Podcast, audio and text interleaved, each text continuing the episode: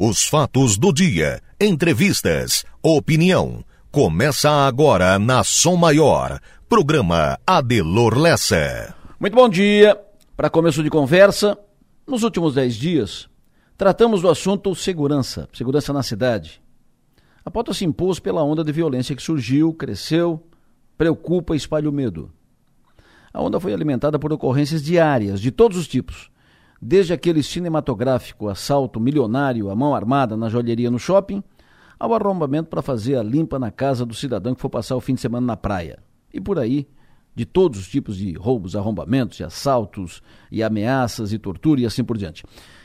Por que cresceu o número de casos a ponto de firmar uma onda? E o que fazer para restabelecer o desejado sentimento de segurança?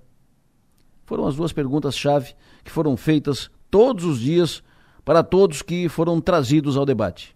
Não tem ainda uma resposta, porque são várias circunstâncias envolvidas. Desde a redução do efetivo policial, as facilidades oferecidas pela legislação em vigor que limitam a impunidade, como é dito por alguns dos envolvidos no processo, inclusive autoridades graduadas. Mas isso não é consenso. É fato, no entanto, que a polícia muitas vezes prende o ladrão, encaminha e ele é colocado em liberdade em seguida, horas depois, às vezes no mesmo dia, e volta a roubar, e é preso de novo, e assim vai. Teve caso registrado de homem com 30 passagens pela polícia, 14 por roubo, preso em flagrante três vezes em 10 dias e liberado em até 24 horas. Enfim, é preciso continuar discutindo, abrir e ampliar o debate sobre isso, manter a pauta viva, até que as soluções sejam encaminhadas e para que o ladrão tenha consciência que a sociedade está em reação. A cidade não vai permitir contaminada pelo medo, não vai se permitir a quadra. A partir daí, é preciso dar um passo adiante. E nós vamos fazer isso. Daqui a pouco, uma campanha, iniciativa da Som Maior Comunicação, será colocada no ar. E novas ações serão encaminhadas, até que o objetivo seja atendido plenamente. Objetivo que é o restabelecimento da normalidade na cidade, que é de segurança e tranquilidade no ir e vir, na operação dos negócios, viver em casa sem medo? Pensem nisso e vamos em frente.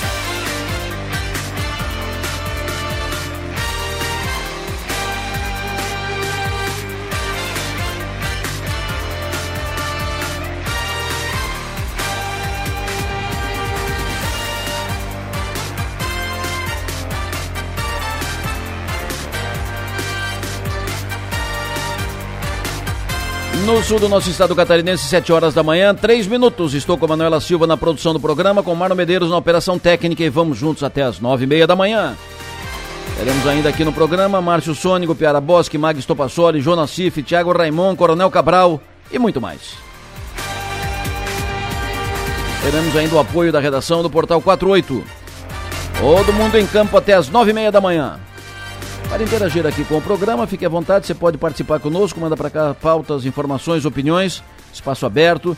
Utilize o WhatsApp, celular 9 9984 7027.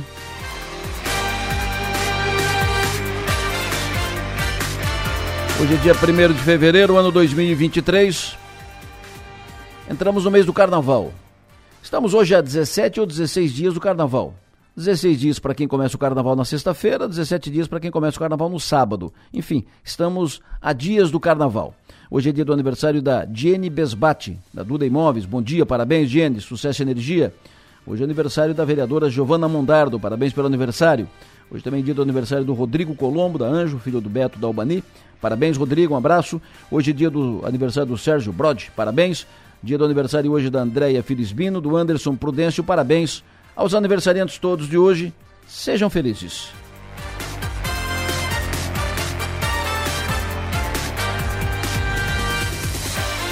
Sete cinco. Ainda sobre a falta de água em Criciúma, o Ministério Público vai falar sobre, vai falar daqui a pouco aqui, sobre o que apurou e o que vai buscar com o inquérito instaurado sobre a falta de água.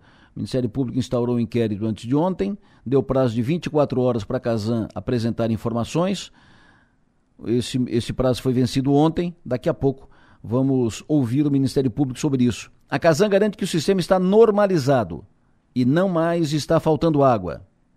Se você tiver falta d'água no seu bairro, na sua casa, na sua região, manda mensagem para cá para a gente tratar desse assunto. Vamos falar também daqui a pouco hoje sobre segurança, fato novo, campanha nova que vamos lançar e uma nova mesa redonda que será montada aqui para tratar disso, atualizar as informações. Mas o destaque da pauta de hoje é eleição na Assembleia Legislativa de Santa Catarina, eleição na Alesc. Então, vamos tratar desse assunto daqui a pouco. Vamos atualizar a, as informações.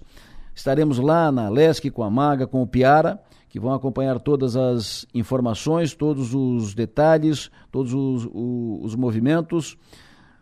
O deputado Minotto deve ser eleito primeiro vice-presidente, mas ainda isso está sujeito à confirmação. Estava certo até ontem, começo da noite, mas à noite movimentos novos surgiram e colocaram em risco. O Minotto ainda pode perder a posição para a deputada Ana Campanholo ou para outro deputado do PL. Isso a ser confirmado durante, durante a manhã. Daqui a pouco, né? Porque a sessão solene da LESC começa às 9 horas, então até às 9 tem que resolver isso. Duas reuniões estão marcadas, pelo menos duas. Mauro de Nadal está confirmado será eleito presidente da, da Assembleia. O Zé Milton sai da disputa, retirou candidatura, oficializou isso ontem, ontem à noite, numa postagem, oficializou isso ontem à noite numa postagem nas redes sociais, e ele sai sem nenhuma compensação. Tentou chegou a tentar um movimento para ser vice-presidente, não emplacou também. É, foi tentado para uma, uma, presidente de uma comissão importante, também não deu. O Zé Milton tentou, não levou, não fez 20 votos, perdeu o apoio do PL, perdeu o apoio do governador, retirou-se da disputa e não terá nenhuma compensação. Enfim, antes da eleição teremos a instalação do novo período, do, a instalação da nova legislatura na Assembleia, a posse dos 40 novos deputados estaduais e essa sessão de instalação e posse será presidida pelo deputado Pedro Baldiceira, do PT, porque ele é o mais idoso entre os deputados estaduais ele vai presidir essa sessão e a Som Maior está, já está lá, na, lá em Florianópolis. Magistro Passoli, bom dia. Bom dia, Delor, bom dia a todo mundo que nos acompanha. Nós chegamos cedinho aqui na, na Assembleia Legislativa, a movimentação já é grande por aqui, viu? Está todo mundo chegando já, a gente apurou é, uma informação de que agora, às 8 da manhã, vai acontecer mais uma reunião para definição das, das vagas, né? da, da mesa diretora, enfim. Então a, a movimentação está grande por aqui, viu, Delor? Perfeito. Uh, Max Topassoli, nós vamos conversar muito tu, contigo com, com o Piara. Assim que tiver informação daí, entrevista, deputado que chega, definição, chama para cá e tu vai para o ar. Prioridade para vocês aí agora pela manhã aqui no programa. Estaremos às ordens, viu? Até logo. Fechado, o Maga Estopassoli já está lá, o Piara chegando e os dois vão monitorar todos os movimentos na Assembleia Legislativa, sua maior em cima do lance, acompanhando essa sessão especial na Assembleia, sessão de instalação e eleição dos, no, dos novos dirigentes da Assembleia, nova mesa diretora da Assembleia. Em Brasília, hoje, serão empossados os 16 deputados federais de Santa Catarina, três de Criciúma, Amanhã assume mais a Giovânia, porque a Carmen Zanotto assume e já se licencia para continuar secretária de Estado na área da saúde. E será empossado também o senador Jorge Seife, além, evidentemente, de todos os outros senadores do país, de todos os outros deputados federais. Depois das posses, serão eleitos os novos presidentes da Câmara Federal e do Senado. Na Câmara Federal Brasília, Arthur Lira será eleito com folga e deverá fazer a maior votação já feita por um presidente da Câmara dos Deputados. Essa é a previsão, mais de 400 votos dos 513 deputados federais. Essa é a previsão lá para Brasília. No Senado, Rodrigo Pacheco disputa com Rogério Marinho. Lá o, no Senado o quadro é diferente. Tem uma outra expectativa, mas deve dar o Pacheco como presidente do Senado. 7 e 10, vamos voltar a Florianópolis. Deputado Rodrigo Minotto, bom dia. Bom dia, doutor. Bom dia a todos os ouvintes. Perfeito. O senhor senhor está com um sinal meio ruim no seu, no seu celular. Não sei se o, senhor, se o senhor se movimentar, mexer. Uh... Vou me mexer aqui. Isso. Melhorou? Mais ou menos. Estamos com um sinal meio ruim ainda.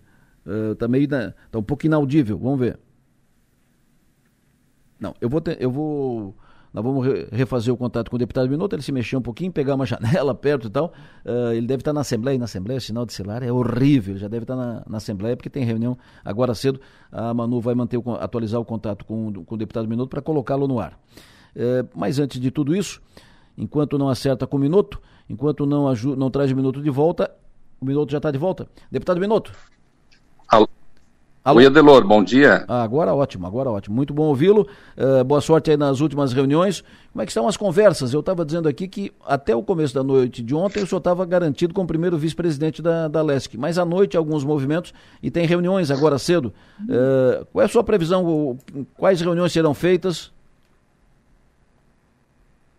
Então, Adelor, na verdade, para mim é uma felicidade muito grande poder participar desse debate de discussão da composição da mesa diretora da Assembleia Legislativa. Nunca tive essa pré previsão, na verdade, mas também a felicidade de poder retornar ao Parlamento catarinense para o terceiro mandato. O compromisso aumenta, a responsabilidade aumenta, e essa conversa sobre a composição da mesa diretora ela já teve início lá no mês de dezembro com o grupo dos 26 deputados estaduais, que compõe esse grupo que vai eleger o deputado Mauro de Nadal a condução novamente à presidência da Assembleia Legislativa, e todas as decisões são tomadas no grupo, aqui também, de certa forma, agradecendo aos deputados do PT e do PSOL, que, através do bloco que formamos, nos indicaram para compor essa mesa diretora e vamos aguardar, né, vamos aguardar sem vaidade alguma, mas sim pensando bem no desenvolvimento do trabalho, no fortalecimento dessa Casa Legislativa e podendo contribuir, de certa forma, com o nosso povo catarinense. Perfeito. Onde é que está pegando, deputado? O que, que falta para confirmação da sua eleição como primeiro vice-presidente? Não vejo nenhum problema nesse sentido, até porque ontem mesmo tivemos uma reunião do bloco junto com o deputado Júlio Garcia, o deputado Mauro de Nadal, onde reafirmamos o compromisso de estarmos todos juntos e unidos nesse processo. Há uma restrição sobre a deputada Ana Campanholo nesse contexto, até porque o deputado Mauro ele tem os votos suficientes já uh, dentro desse contexto do grupo dos 26 deputados estaduais. Então a gente vai construindo, construindo sempre aí para o bem-estar da, da nossa Assembleia e também das ações que a Assembleia desenvolve. Perfeito. Deputado, boa sorte e que seja confirmada a sua eleição como primeiro vice-presidente da Assembleia Legislativa de Santa Catarina. O senhor está eh, se encaminhando para o terceiro mandato e merecido o trabalho, sucesso. Obrigado, Deloro. Obrigado também a todos que nos acompanham. Obrigado a todos também que confiaram em nós. Mais uma vez, esse voto de confiança de poder hoje tomar posse aqui na Assembleia. É um dia feliz um dia festivo, onde a gente está reunindo todos os amigos aí e a família para compartilhar dessa emoção que é realmente muito importante para nós. Perfeito. Deputado estadual Rodrigo Minotto, falando conosco ao vivo aqui na Som Maior, ele está seguro que sua eleição está garantida, está confirmada será definido do, às 9 horas, a votação está prevista para logo depois das 9 horas, pode 10 horas da, da manhã, a eleição da nova mesa diretora da Assembleia. Deputado Minuto, que vai para o seu terceiro mandato como deputado estadual por Santa Catarina, será o único deputado do Sul, entre os oito deputados do Sul, será o único integrante da nova mesa diretora da Assembleia na condição de primeiro vice-presidente. Nós vamos voltar a falar da Assembleia em seguida, agora 7h14, Enio Bis, condições das estradas, informações rodovias. Bom dia, Enio. Pois não, Delor, bom dia para você, bom dia para quem nos acompanha. SC445 em Içara segue as obras de duplicação da rodovia Paulino Búrigo. Os trabalhos estão concentrados entre a BR-101 e a comunidade de Vila São José. O motorista precisa ficar atento porque ao longo do dia há homens e máquinas na pista na execução das obras. Passei inclusive ontem por esse trecho, viu, Adelor? E dois, três carros tiveram eh, problemas Uh, acabaram uh, avançando as obras, uh, derrubando cones e tiveram que sair da pista. Então a gente faz o alerta para que as pessoas, para que os motoristas tenham prudência, tenham cautela e bastante cuidado na SC 445. Cones são colocados na rodovia para alertar o motorista exatamente que ali está acontecendo uma obra e que precisa, em alguns momentos do dia, ter paciência, reduzir velocidade e nos horários de pico, principalmente no fim da tarde. O trânsito fica muito lento no trecho onde estão sendo realizadas as obras de duplicação da SC 445 em Içara. Com relação à BR-101, informações da CCR Via Costeira e da Artéries Litoral Sul, trânsito na rodovia no trecho sul e demais trechos em Santa Catarina está fluindo normalmente, sem nenhuma interdição ou restrições. O que está acontecendo, o motorista precisa ficar atento, são pequenas obras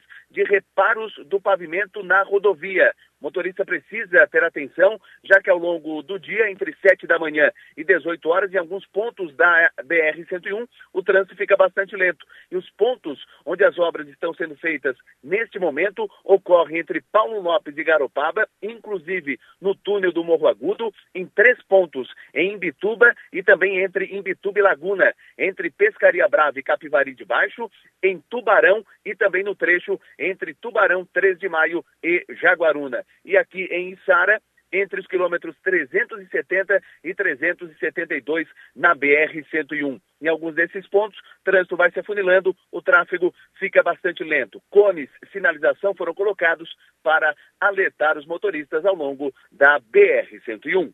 Adelor. Perfeito, muito obrigado, Enio Bis. Falando em rodovia, o Vitinho faz uma observação aqui. Quem fez a observação foi o Juarez. Bom dia, Juarez. Ele disse o seguinte: a SC445, aquele serviço que foi realizado em frente a Librelato, um túnel de passagem, a pista está com um desnível considerável ali nos dois sentidos. Perigoso. Então, apenas um adendo, daqui a pouco um ajuste ali, né? A pista ficou com desnível considerável nos dois sentidos. Ouvinte fala conosco. Bom dia, Adelor. Bom dia, ouvintes. Tudo bem? Adelor, moro aqui no bairro Primeira Linha, loteamento Mangile, atrás da Delupo. Adelor, tem um terreno aqui, que antigamente era, era, era, era poder privado, tinha um proprietário. É, fizeram um loteamento, né, o proprietário vendeu esse terreno, fizeram um loteamento e a, a, a empresa que fez loteamento, ele cedeu o terreno para a prefeitura. E a prefeitura colocou lá como área de preservação permanente. É um terreno que para futuro uso. Assim, enquanto era de propriedade particular, o terreno era cortado o capim, né? O pessoal cortava o capim, deixava muito bonito. Depois que a prefeitura assumiu, nunca mais fizeram manutenção. Então hoje assim tem muito bicho, muito rato, muito tem muita barata e apareceu um escorpião. Já ligamos várias vezes na 156, na ouvidoria. Já faz praticamente um ano que a gente vem cobrando e quando nós ligamos para a ouvidoria para ver respostas, a única resposta que a gente tem é que não foi concluído. Então, assim, quando é um terreno, quando é uma denúncia, é, quando alguém denuncia um morador, a prefeitura vai lá, notifica. Quando é, é, é ao contrário, quando a gente notifica, quando a gente denuncia a própria prefeitura, não se tem respostas. Esse é o ouvinte. Faleceu nesta madrugada Celito Cizeski, irmão do Florentino, do Rogério e do Sérgio Cizeski. Celito Cizeski faleceu nessa madrugada. Seu corpo será velado e o sepultamento está marcado pela linha Torres, e lá também será o velório, e o sepultamento linha Torres em Morro da Fumaça, às 5 da tarde. O velório durante o dia e o sepultamento 5 da tarde em linha Torres, Morro da Fumaça. Celito Cizeski faleceu nessa madrugada. 718, alô Márcio Sônig, e o tempo como é que fica? Adelor Less, da Rádio Sou Maior, muito bom dia para todos. O tempo fica bom. Previsão para as próximas horas, pode chover? Não, não, tudo tranquilo. Eu, não, o dia como muito bom, né? Eu te mandei aquela fotografia ali daquela Isso. região ali da, da BR-101, tinha uma certa neblina, serração com neblina, mas é pouca coisa. Câmeras e da Ipagre, tempo muito bom aqui no litoral sul de Santa Catarina. Temperatura pela região, essa madrugada, abaixo do que foi ontem. Então, por exemplo, ali Criciúma amanheceu com, com 19 graus, com 19 graus Nova Veneza, com 19 graus em Uruçanga, região da praia amanheceu com 22 graus, e a tendência para hoje é tempo bom, tempo bom durante o dia, a temperatura mais uma vez chega a 34 graus à tarde, e assim como ontem aconteceu aqui em Uruçanga, ontem, ali pelas quatro da tarde, deu um dilúvio, né? Bateu uma ventania com chuva intensa, também Braço do Norte, também ali na barragem do Rio São Bento, foram locais que choveu na tarde, chuva pontual. Então hoje de novo pode acontecer de algum local ou ter algum temporal, alguma chuva intensa localizada. Amanhã, quarta-feira, amanhã, quinta-feira, com tempo bom também. Quinta-feira, mais uma vez, uma tarde quente, com até 32 graus. Aí tem aquela chuva prevista para amanhã, mais para a tarde, de noite de quinta-feira. Sexta-feira, o tempo ele é bem mais nublado, um pouco mais encoberto. Aí podemos ter alguma chuvinha fraca durante a sexta-feira. E para o final de semana, apontando bom tempo no litoral sul de Santa Catarina. Ali no a temperatura vai aos seus 33 graus de novo, domingo vai até os 30 graus. Então, assim, de maneira geral, gente, a predominância de bom tempo nesses próximos dias, chuvas mais de final de tarde, a não ser a sexta-feira, que é um pouco mais encoberto, tem ventinho sul soprando, a passagem de uma frente fria alto mar, então a sexta-feira poderá ter alguma chuva durante o dia, mas de fraca intensidade, Adelor Lessa. É, ontem em Uruçanga foi feia a coisa. Ontem em Uruçanga o temporal arrancou árvores, foi. Uh, tivemos cenas uh, preocupantes, né, cenas impactantes. principais ocorrências em Uruçanga, como disse, e também em Cocal do Sul. Uruçanga e Cocal do Sul. Ontem, ontem final da tarde, né, ali pelas a partir das 5 da tarde. Foram ocorrências importantes, impactantes em função do temporal. Vento forte, vento forte, vento forte. Tem um ouvinte para fazer pergunta para ti, Márcio. Bom dia, Delor. Bom dia a você e aos ouvintes. Delor, pergunta para o nosso amigo Márcio aí, como é que vai ser o período do dia de hoje. Porque ontem na nossa colheita do arroz aqui na região de Nova Veneza, Meleiro, região de São Bonifácio, Rio Morto, São Francisco, São Bento Baixo, lá pela, pelas 14 horas aí tivemos uma bomba de granizo aí, prejudicando toda a nossa colheita e as nossas lavouras. Um abraço é e que Deus abençoe a nossa colheita, Lilo. Márcio? Que é o Feldman? Eu acho é que é o Feldman, né? Que tá falando? É o Feldman, é o irmão do Beto. É, é não, é, hoje é tarde de novo, né? O que pode acontecer essas pancadas de verão, mais de meio de tarde, começo de noite, assim como amanhã, quinta-feira também, assim também na sexta-feira. Então, nós estamos sob influência de ar equatorial e ontem, justamente, foram as aqui das estações da Ipagre, que nós temos aqui registro, a estação ali da, da barragem do Rio São Bento deu uma bomba d'água, a estação do Rio Cedro Médio também deu uma bomba d'água à tarde, também Uruçanga, e uma estação que me chamou a atenção, Delor, que até era bom depois dar uma olhadinha o que, que aconteceu por lá, Braço do Norte, ali choveu 62 milímetros em menos de uma hora, então deve ter, deve ter dado alguma coisa interessante ontem em Braço do Norte de ruim, né, porque é, é, foi o índice de chuva muito alto ontem à tarde. Então a tendência desse dia de hoje é assim de novo, né? Calor. Aqui eu estou aqui em Uruçanga, o tempo é excelente, bonito, sol, é, mas amanhecendo já com 20 graus nesse momento, umidade alta. Então hoje de novo à tarde pode ter algumas, algumas bombas d'água pela região, aquelas chuvas localizadas. Perfeito, ouvinte pergunta para ti, tempo e temperatura amanhã em Capão da Canoa. É, ali para o Rio Grande do Sul ainda, ele pega, ele pega o bom tempo boa parte da quinta-feira. Ali o que pode ter na quinta-feira é mais para mais a noite de quinta-feira, alguma chuva aqui naquela região. Tá? Até o, meu, o tempo assim, o te, a previsão, ela melhorou bastante, viu? Porque, por exemplo, para amanhã, Nossa Senhora dos Navegantes, que é feriado em várias cidades do, do litoral catarinense e gaúcho, colocava o tempo com chuva um pouco mais cedo. Agora você coloca chuva para amanhã, tanto no litoral gaúcho quanto catarinense, só para noite. E olhe lá, então a, a chuva agora se reserva mais para sexta-feira, durante o dia, mas também de fraca intensidade. Perfeito. O tempo terça e quarta-feira em Içara, semana que vem, terça e quarta-feira, Içara. A semana que vem está colocando a terça-feira com bom tempo, a quarta-feira está colocando um pouquinho de chuva na região de Içara, tá? Mas é claro, até lá a coisa pode mudar. As previsões, quando é verão, a previsão altera bastante, né? Verão a previsão altera bastante de um dia para o outro mas por enquanto está colocando a terça bom e a quarta-feira, dia 8, com, com chuva durante o dia. Sábado agora, dia 4, vai ter o luau lá na beira-mar do Rincão. Como é que vai ficar o tempo, à noite? É, isso, isso interessa a, a muita gente, né? O sábado, dia 4, no Balneário Rincão, muita gente naquele luau e à noite ali na, na Zona Sul. Bom, olha, assim, a previsão está colocando alguma chuvinha no sábado à tarde. Mas para o momento do luau, que é ali pelas 8, 9 da noite, ah, já não tem mais essa condição, tá? Então até vai, vai deixar o pessoal bem apreensivo, mas para a região da praia vai roncar uma trovoadinha ali à tarde, lá pelas 3, 4 da tarde, até umas 6 da tarde, mas aí depois à noite, no momento do luau, o, o céu limpa, a lua, a lua aparece, lua cheia, como é o luau de lua cheia realmente, e aí acaba sendo um bom tempo no momento do luau. Mas vai deixar o pessoal apreensivo. Tá bom. E vai ter um pouquinho de chuva antes do luau. Perfeito. Sábado à tarde na Garopaba, é para alguma atividade ao ar livre? É, também, é, também uma situação muito semelhante ali ao que eu falei do Balneário Rincão.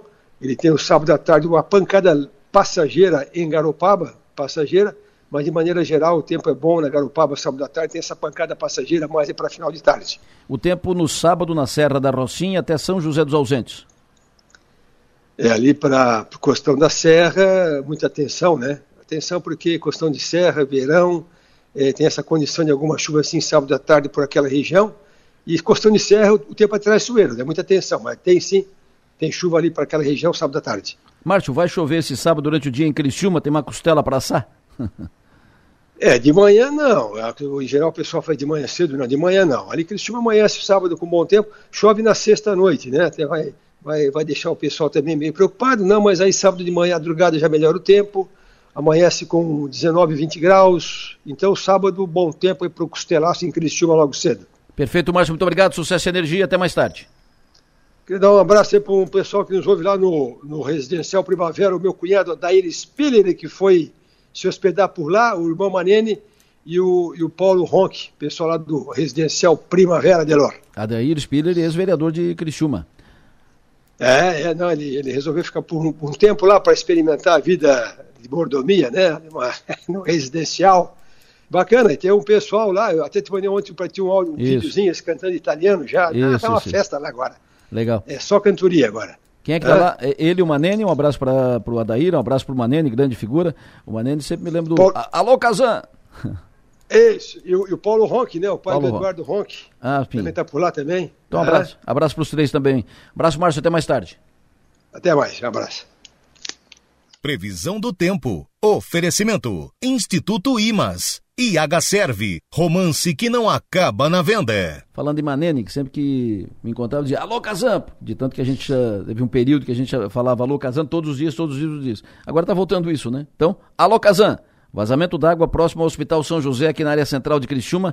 Muita água, informa ouvinte. Cano estourado, alô Kazan. Vazamento d'água próximo ao Hospital São José, área central de Criciúma. Cano estourado, jorrando água. Tá quase um rio ali já na rua.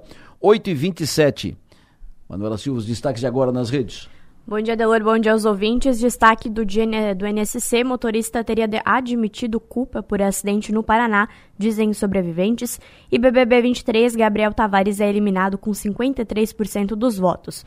No UOL, destaque para conheça os brasileiros que são adversários do Flamengo no Mundial de Clubes. E Copom faz hoje a primeira reunião sob Lula pressionado por Planalto e inflação. No G1, destaque também para a sob pressão, o Banco Central deve manter juro básico em 13,75% ao ano, maior nível em seis anos, e novo golpe no cartão. Criminosos bloqueiam pagamento por aproximação, saiba como se proteger. No 48, destaque para presidente da Fiesc, que finaliza roteiro com visita a empresas de Criciúma e região, e empresa de transporte de água consegue atender apenas 10% das chamadas por caminhão-pipa. No Twitter, destaque também para o BBB 23. Ontem teve a segunda eliminação do reality Adelor. Perfeito, muito obrigado, Manuela Silva. Nos principais jornais impressos do Brasil, eleição no Congresso testa a força da base de apoio a Lula. Eleição no Congresso testa força de, da, da base de apoio a Lula, principalmente no Senado. A previsão é que o Rogério Marinho não vença. Essa, as estimativas apontam para isso, os prognósticos, as apostas, que o Rogério Marinho não vença, que vença o Pacheco, mas se o Marinho fizer 29 votos, como era o prognóstico de ontem, uh, o grupo que, que votará no Marinho terá força suficiente, terá votos suficientes para aprovar a implantação de CPI no Senado, no Senado Federal. São necessários 27 votos.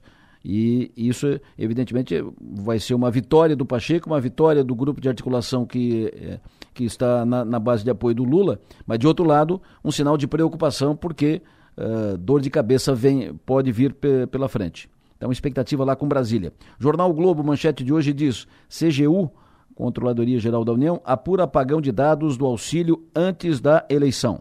E Folha de São Paulo, manchete de hoje: Lula se mobiliza por Pacheco para frear Senado bolsonarista. Por aqui, Jornal Impresso, Tribuna de Notícias, Região Sul fecha o ano com saldo positivo de quase 8 mil empregos. Manchetes do dia. Oferecimento. Mega Escritório. Soluções para seu ambiente. Sobre a Casan, esse, esse aviso da Casan, o Fred Gomes, da Defesa Civil. Bom dia, Fred. É, diz que passou, passou há pouco e vão atender em seguida, de acordo com a Casan, que é esse vazamento aqui na frente do Hospital São José Criciúma. Obrigado pela informação, obrigado ao Fred.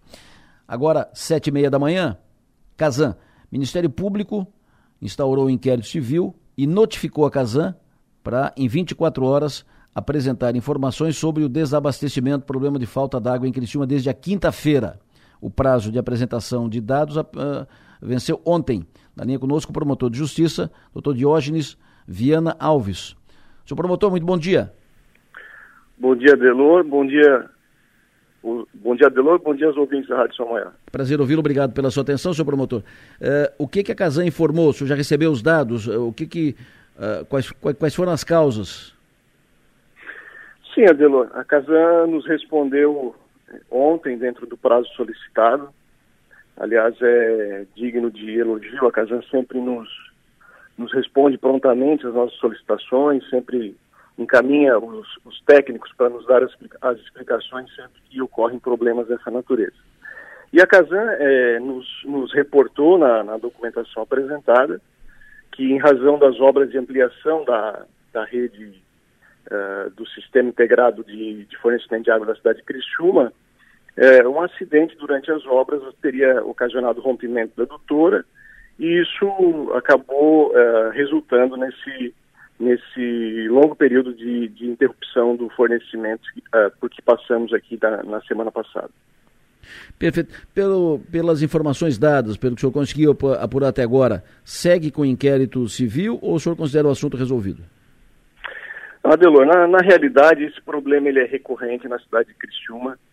É, no ano de 2014 o Ministério Público já, já acompanhava essa situação e em razão de um problema ocorrido naquela época, o promotor de justiça que cuidava da, eh, dessa situação, o doutor Alexandre Teixeira da Cruz, chegou a ingressar com uma ação civil pública, uh, cujo resultado foi uh, exitoso e acabou na condenação da Casan em razão de, de um problema uh, idêntico.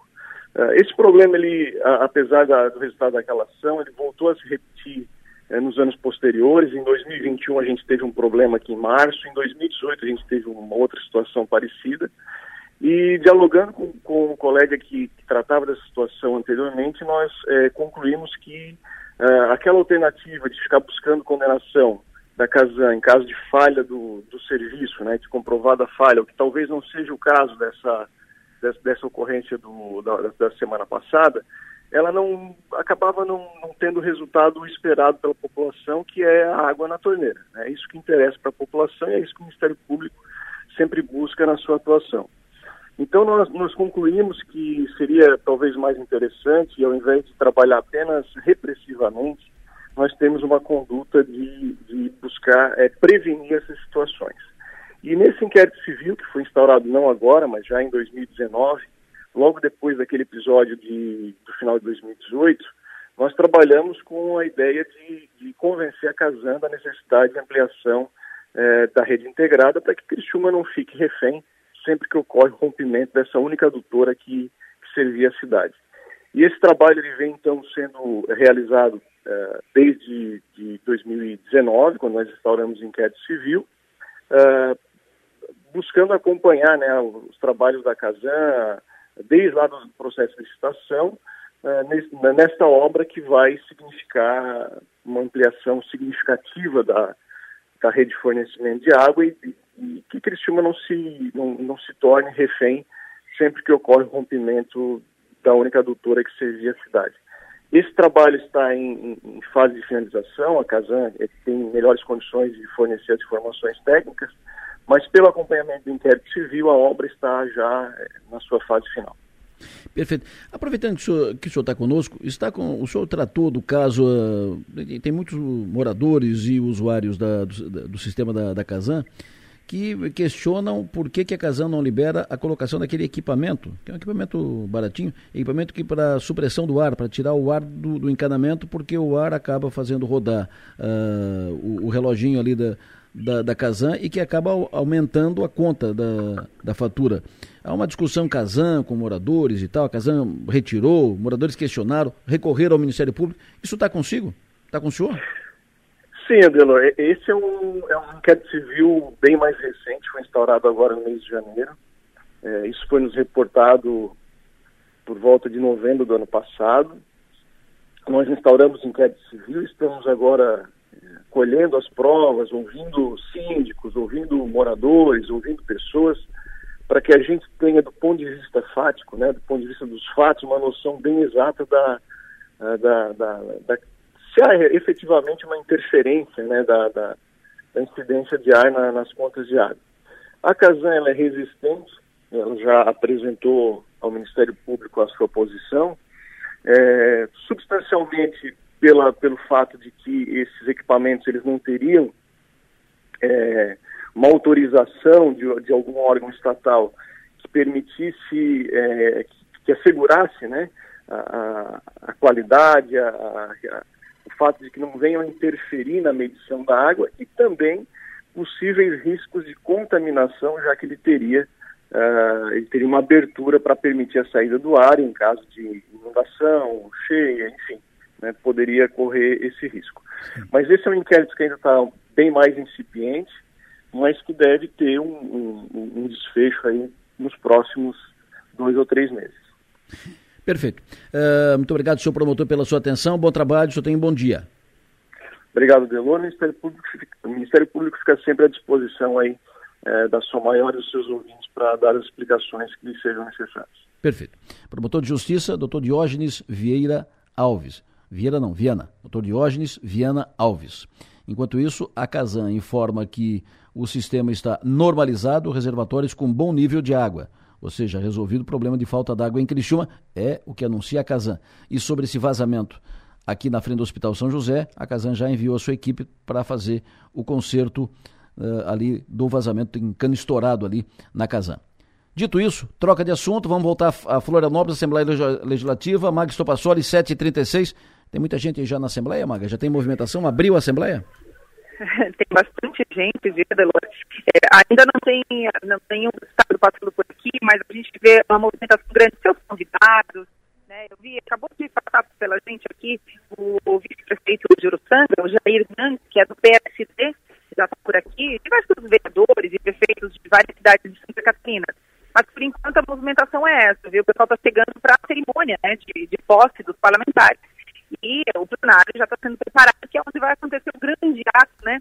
É, também de hoje, que é a nomeação, que é a eleição da mesa de questões, viu, Delano? Perfeito. Daqui a pouco voltamos a Florianópolis, a Maga com o Piara, daqui a pouco vão acompanhar e trazer todas as informações sobre a posse dos novos deputados e eleição da nova mesa diretora da Assembleia, que deve ter um deputado do Sul na mesa diretora, o deputado Rodrigo Minotto, que deve ser confirmado como primeiro vice-presidente da Assembleia Legislativa. Tem de reunião ainda pela manhã para isso, para confirmar, para sacramentar, mas é o que está encaminhado. Minotto deve ser vice-presidente, primeiro vice-presidente, e uh, o deputado Mauro Denadal, do Oeste Catarinense, deve ser confirmado, será confirmado como presidente da Assembleia Legislativa, segunda vez que o Mauro será eleito presidente da Assembleia. Antes do intervalo, o Vitor me manda mensagem, faz mais de um mês que liguei para a prefeitura pedindo a troca de duas lâmpadas na frente da minha casa, Rua Dionísio Milioli, número 480, bairro Jardim Maristela.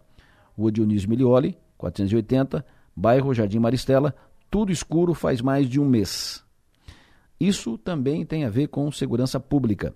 Isso também é segurança porque isso é proteção para o cidadão pagador de impostos. Falando nisso, segurança pública em debate depois do intervalo. Maga, ah, aumentou a movimentação aí na, na Assembleia, Maga. O presidente, futuro presidente da Assembleia já chegou, o Zé Milton já chegou, o, o Minuto já chegou, como é que tá? Adelor, a movimentação aumentou sim. Eu estou aqui por enquanto com o deputado é, da nossa terrinha, né, o Thiago Zilli, do MDB, que acabou de chegar por aqui. A gente vai falar com ele agora. Deputado, qual é a tua expectativa? Não só para sua posse, claro, né, mas para a eleição da mesa e para tudo que vai acontecer na LESC hoje? Bom dia, Maga. Bom dia, Delor. Satisfação falar com vocês.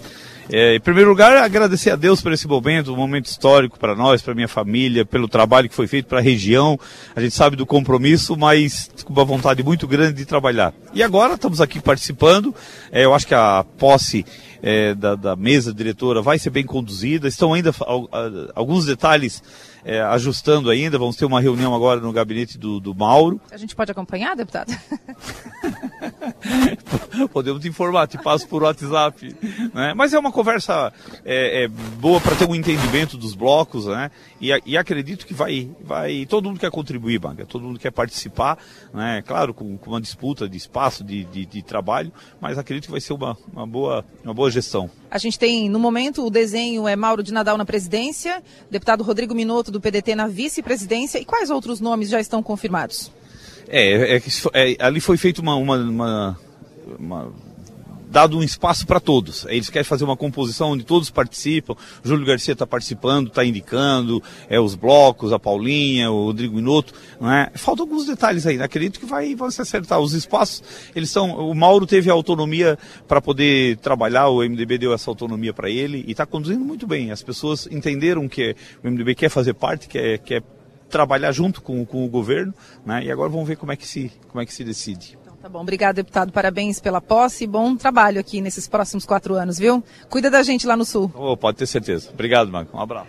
Adelora, a gente segue por aqui. Por enquanto, é, seguem né, chegando aqui os convidados e todo mundo é, com bastante expectativa, todo mundo feliz né, para esse dia importante aqui na Assembleia Legislativa. A movimentação nos, nos gabinetes dos parlamentares também é grande, claro. Um clima assim de, né, de nervosismo ainda, porque, claro, faltam algumas definições. Perfeito. Obrigado, Maga. Daqui a pouco voltamos a Florianópolis com a Maga e com o Piara e mais detalhes da posse dos deputados e eleição da mesa diretora. Quando a Maga perguntou, a, a mesa nova tal, é, é, o Mauro, o Rodrigo e, e quem mais? O Tiago deu uma titubeada ali e tal, porque a eleição do Rodrigo, primeiro vice-presidente, será confirmada agora nessa reunião que vai acontecer no gabinete do Mauro de Nadal eh, quando tem ainda uma discussão sobre o PL, o PL que é a vaga de, de primeiro vice, porque tem a maior bancada na, na Assembleia, enfim. Isso vai ser tratado agora nessa reunião. Mas está encaminhado para ser o Rodrigo Minotto, deputado do Sul Catarinense, deputado da região, como primeiro vice-presidente da Assembleia. Enquanto isso, por aqui, vamos tratar da questão segurança. Estamos tratando da questão segurança faz 10 dias, diariamente. Todos os dias fazemos aqui uma mesa, todos os dias trazemos autoridades, representantes da, da comunidade, pessoas envolvidas direto ou indiretamente com o assunto. Hoje, por exemplo, estão aqui comigo a presidente da União de Associações de Bairros de Criciúma, a UABC, Andréa Zomer. Bom dia, Andréa prazer estar aqui com vocês, né? E falando desse problema que é tão pontual na vida de cada cidadão de Criciúma, né? Prazer te receber, muito obrigado pela tua vinda. Vereador da Câmara de Criciúma, Nicola Martins, bom dia. Bom dia, Delor, mesa, ouvintes. Antes de falar da segurança, Nicola, ontem o senhor participou da reunião na Prefeitura, representando a Câmara, eh, com a agência reguladora, nessa questão Casan. Eh, o que, que ficou encaminhado de lá? Foi encaminhado três situações. A primeira, a prefeitura mandou duas notificações para a Casam. Primeiro, pedindo desconto para as pessoas que tiveram prejuízo nesse, nesse caso desde a semana passada. E o segundo ofício, dando prazo de um mês para a Casam encaminhar um plano de emergência para casos desse tipo. O que me assustou, Adelor, foi que não existia esse plano de emergência. Se falta luz na sua casa, você já tem um plano de emergência. Você sabe onde é que você deixou a lanterna ou a vela claro. para ir lá buscar. E isso não existe em casos de rompimento como esse que nós tivemos. Então eles têm 30 dias para encaminhar para a prefeitura um plano de emergência para casos desse tipo. A agência reguladora deu até o dia 2 amanhã para eles encaminharem toda a parte técnica do que aconteceu na última quinta-feira, se foi acidente, se foi um caso isolado e tudo mais. E terceiro, terceiro encaminhamento na Câmara de Vereadores, a comissão especial que nós vamos protocolar hoje ainda o, o requerimento para a criação dessa comissão especial e nós esperamos o apoio da Casan. Caso não tenhamos ou tenhamos dificuldade com a Casan, nada impede a gente de transformar numa CPI também. Perfeito. Presidente do Forcri, Jairton Manique Barreto, muito bom dia. Bom dia, Delor. É um prazer estar aqui com vocês. Sempre bom tê-lo conosco. O Forcri tem um envolvimento forte nessa questão segurança, atua em defesa da, da cidade, com várias entidades, inclusive buscando recursos para garantir equipamentos para as forças que, que, que, trabalham na área da, da segurança. Coronel Cabral, bom dia, nosso comentarista aqui na, na Som Maior. Bom dia, Delor. Bom dia aos, aos amigos da mesa e bom dia aos ouvintes. Bom, com essa mesa nós vamos tratar do, do seguinte: uh, nós já discutimos, como disse, faz 10 dias, fizemos aqui várias mesas, vários debates e muitas questões foram levantadas, porque o problema da segurança não é por um problema. Essa onda de violência não é por causa de uma situação. Aí seria fácil. Age aqui, resolveu. São várias questões, são várias circunstâncias envolvidas. O que uh, deixa evidente, depois desses 10 dias de discussão, fica evidente que é preciso ampliar o debate, ampliar o debate, manter a pauta viva, continuar discutindo para enco encontrar várias soluções. O X da questão é que a cidade quer vencer o medo. A cidade quer reação. A cidade está em reação. A cidade não vai se permitir uh, contaminada pelo medo e acuada. É preciso continuar discutindo e encontrar soluções pontuais para cada situação. Cada situação tem vários aspectos. Como disse, repito, preciso ampliar o debate. A partir disso, um passo adiante. Vamos colocar no ar a partir de agora uma campanha desenvolvida pela Rádio Som Maior para tratar dessa questão segurança. A campanha que terá spots, mensagens que serão veiculadas aqui, na, aqui na Som Maior, e também, além disso, nós teremos outras discussões, outros debates, um material editorial, um conteúdo editorial no 48 e na, e na Som Maior, várias me mensagens, entrevistas, enfim, nós vamos manter esse assunto vivo, tratando com as autoridades, trazendo, discutindo, informando. A mensagem que a campanha foi desenvolvida pela agência Cacto, que é a agência da Som Maior, que trabalha essa questão do medo, de vencer o medo. Essa campanha está assim desenvolvida, produzida e assim ela vai pro ar. Você tem medo de quê? É natural termos alguns medos. O medo nos faz ter cautela, freia nossos impulsos e nos faz pensar melhor. Individualmente, o medo pode até ser bom, mas quando o medo se torna coletivo, é quando acende um sinal de alerta. Uma sociedade com medo fica paralisada, insegura, desconfiada. Ter medo nos afasta uns dos outros. O crescimento recente dos casos de violência urbana faz acender esse alerta. Nossas comunidades esperam uma reação. Precisamos ampliar o debate e agir com determinação para que tenhamos de volta um dos nossos bens mais preciosos: a tranquilidade de ir e vir. O sul de Santa Catarina quer segurança. Uma campanha Som Maior Comunicação. Com apoio de Metropolitan Mall, Sublime Persianas, Triângulo Segurança, Giasse Supermercados, Faculdade Satic. Queremos agradecer os parceiros que entenderam a importância disso e que estão colados com, com a Som Maior nesse trabalho de discussão, ampliação do, do debate, o Metropolitan Mall, Giasse Supermercados, Triângulo Segurança, Sublime Persianas e a Universidade Satic. A campanha que terá outras peças como essa. Que medo foi esse? Nossas comunidades esperam uma reação. Precisamos ampliar o debate e agir com determinação para que tenhamos de volta um dos nossos bens mais preciosos: a tranquilidade de ir e vir. O sul de Santa Catarina quer segurança. Uma campanha Som Maior Comunicação. E mais essa. Tenho medo do medo que dá? Ter medo nos afasta uns dos outros. O crescimento recente dos casos de violência urbana fez acender um alerta. O sul de Santa Catarina quer segurança. Uma campanha Som Maior Comunicação. E mais essa. Você tem medo de quê? Uma sociedade com medo fica paralisada, insegura, desconfiada. Ter medo nos afasta uns dos outros. O crescimento recente dos casos de violência urbana faz acender esse alerta. O sul de Santa Catarina quer segurança. Uma campanha Som Maior Comunicação. 5 para as 8. Quero ouvi-lo, Jairton. Eu fico feliz em ver uma campanha, um veículo tão importante eh, quanto a Som Maior se preocupando com isso e dando voz a isso, porque não adianta também eh, as entidades constituídas, a sociedade se organizar se os veículos de comunicação não, não estiverem junto com isso. É, o veículo sempre vai ser uma força tremenda nesses processos. E, e quero te dar parabéns pela iniciativa, porque realmente é, é o momento certo para fazer isso. A cidade está num, num, com um problema sério de segurança e a união de todos nesse processo para que seja resolvido é de suma importância. Jailton, na, na, primeira mesa que fiz aqui, quando eu voltei de férias, faz 10 dias, segunda-feira da semana passada, fiz a primeira mesa para tratar desse assunto e tu estavas na, na primeira. O que andou de lá para cá nessa questão segurança, nas conversas de bastidores, nas reuniões que foram feitas, nos, nas possibilidades de, de encaminhamentos? Olha, começaram a se definir algumas coisas, né? Daquela já, já, já se definiu aí o, o chefe de polícia civil, o delegado regional já tomou posse.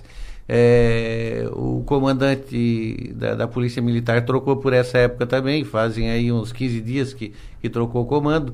Então, é, a gente já continua fazendo reunião. Eu fiz reunião daquele dia mesmo, o presidente da Câmara tinha me ligado e eu conversei com ele sobre isso. Só está fal faltando uma reunião com o prefeito Clécio Salvário, que o Fred do GGIM é, ficou de marcar essa reunião, então a gente está esperando por ele. Eu até vou ligar para ele hoje para ver que ponto está isso. E a partir daí nós vamos encaminhar aquele seminário que a gente conversou. É, já que hoje também está tá, tá, tá se definindo na Assembleia presidência, vice-presidência e, e, os cargos na Assembleia, então é, acreditamos que aí até meio de fevereiro estejam todos definidos esses cargos, né? E, e, não adiantava a gente fazer muita reunião porque enquanto não tivesse definido esses cargos a gente iria falar com uma pessoa, daqui a pouco teria que resolver com outra e, e, e, o encaminhamento teria um, um complicador. Agora definindo-se todas as posições a gente pode realmente fazer um encaminhamento mais é, adequado e mais assertivo. É, eu sei que também eu tive a notícia ontem que o governador vai estar aqui provavelmente amanhã já vem com alguma, alguma indicação de, de, de, de, de solução. Eu, eu, eu, vou participar da reunião lá na SIC, que ele vai estar lá, lá presente. E aí a gente vai poder também dar um encaminhamento melhor a respeito disso, Adelor. Mas as coisas estão andando, felizmente as coisas estão andando e estão andando para o lado do bom. Perfeito. O coordenador do GGIM, do Gabinete de Gestão Integrada Municipal, Fred Gomes, está em linha conosco. Fred, bom dia. Bom dia, Adelor. Bom dia a todos que estão na mesa com vocês. Sempre bom falar com vocês. Sempre bom te ouvir. Muito obrigado pela tua atenção. Quero te ouvir sobre a, sobre a campanha e responder essa pergunta do Jairton, se já foi feito algum encaminhamento, já foi marcada alguma audiência, reunião eh, que é preparatória para esse seminário que será realizado em fevereiro. Então, Adelor, eu escutei o, o, o que o Jairton falou agora. A reunião só não está marcada ainda por conta bem do que ele falou. A gente tem nomeado o chefe da Polícia Militar, o chefe da Polícia Civil, já, o chefe da, da, da Polícia Científica e assim vai. Mas a gente não tem ainda nomeado, eu creio que deve estar, também deve estar saindo é, nos próximos dias o, o chefe da Segurança Pública de Santa Catarina, que seria o chefe geral, né? Então a gente tem que ter essa pessoa é, nomeada para que os nossos encaminhamentos, eles, é, para que a gente consiga acertar mais os nossos encaminhamentos. Então, já respondendo, já isso, ela só não está marcada por conta dessa não nomeação ainda, mas a partir de hoje, com as eleições que a gente que a gente tem aí, nomeações que a gente tem na LESC, eu tenho certeza que, que também, eu creio que até o dia 10, dia 15 de fevereiro, a gente já vai ter todos os nomes batidos e aí sim, a gente consegue encaminhar o que tem que ser encaminhado para as pessoas certas, Adelor. Perfeito. Uh, eu quero te ouvir, Nicolas, sobre esse, esse momento que, que vivemos.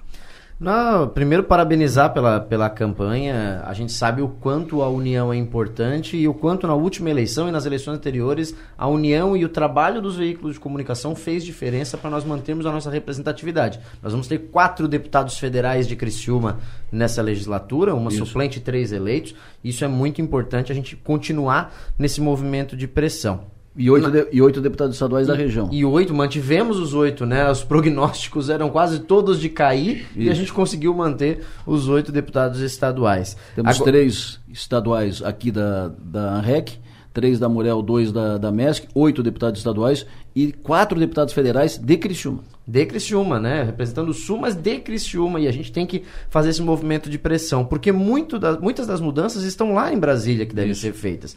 Então, cobrar dos deputados federais é fundamental. Enquanto, enquanto Câmara de Vereadores, o presidente Salésio fez esse movimento, está tá envolvido com isso, o vereador Kaminski está bastante envolvido.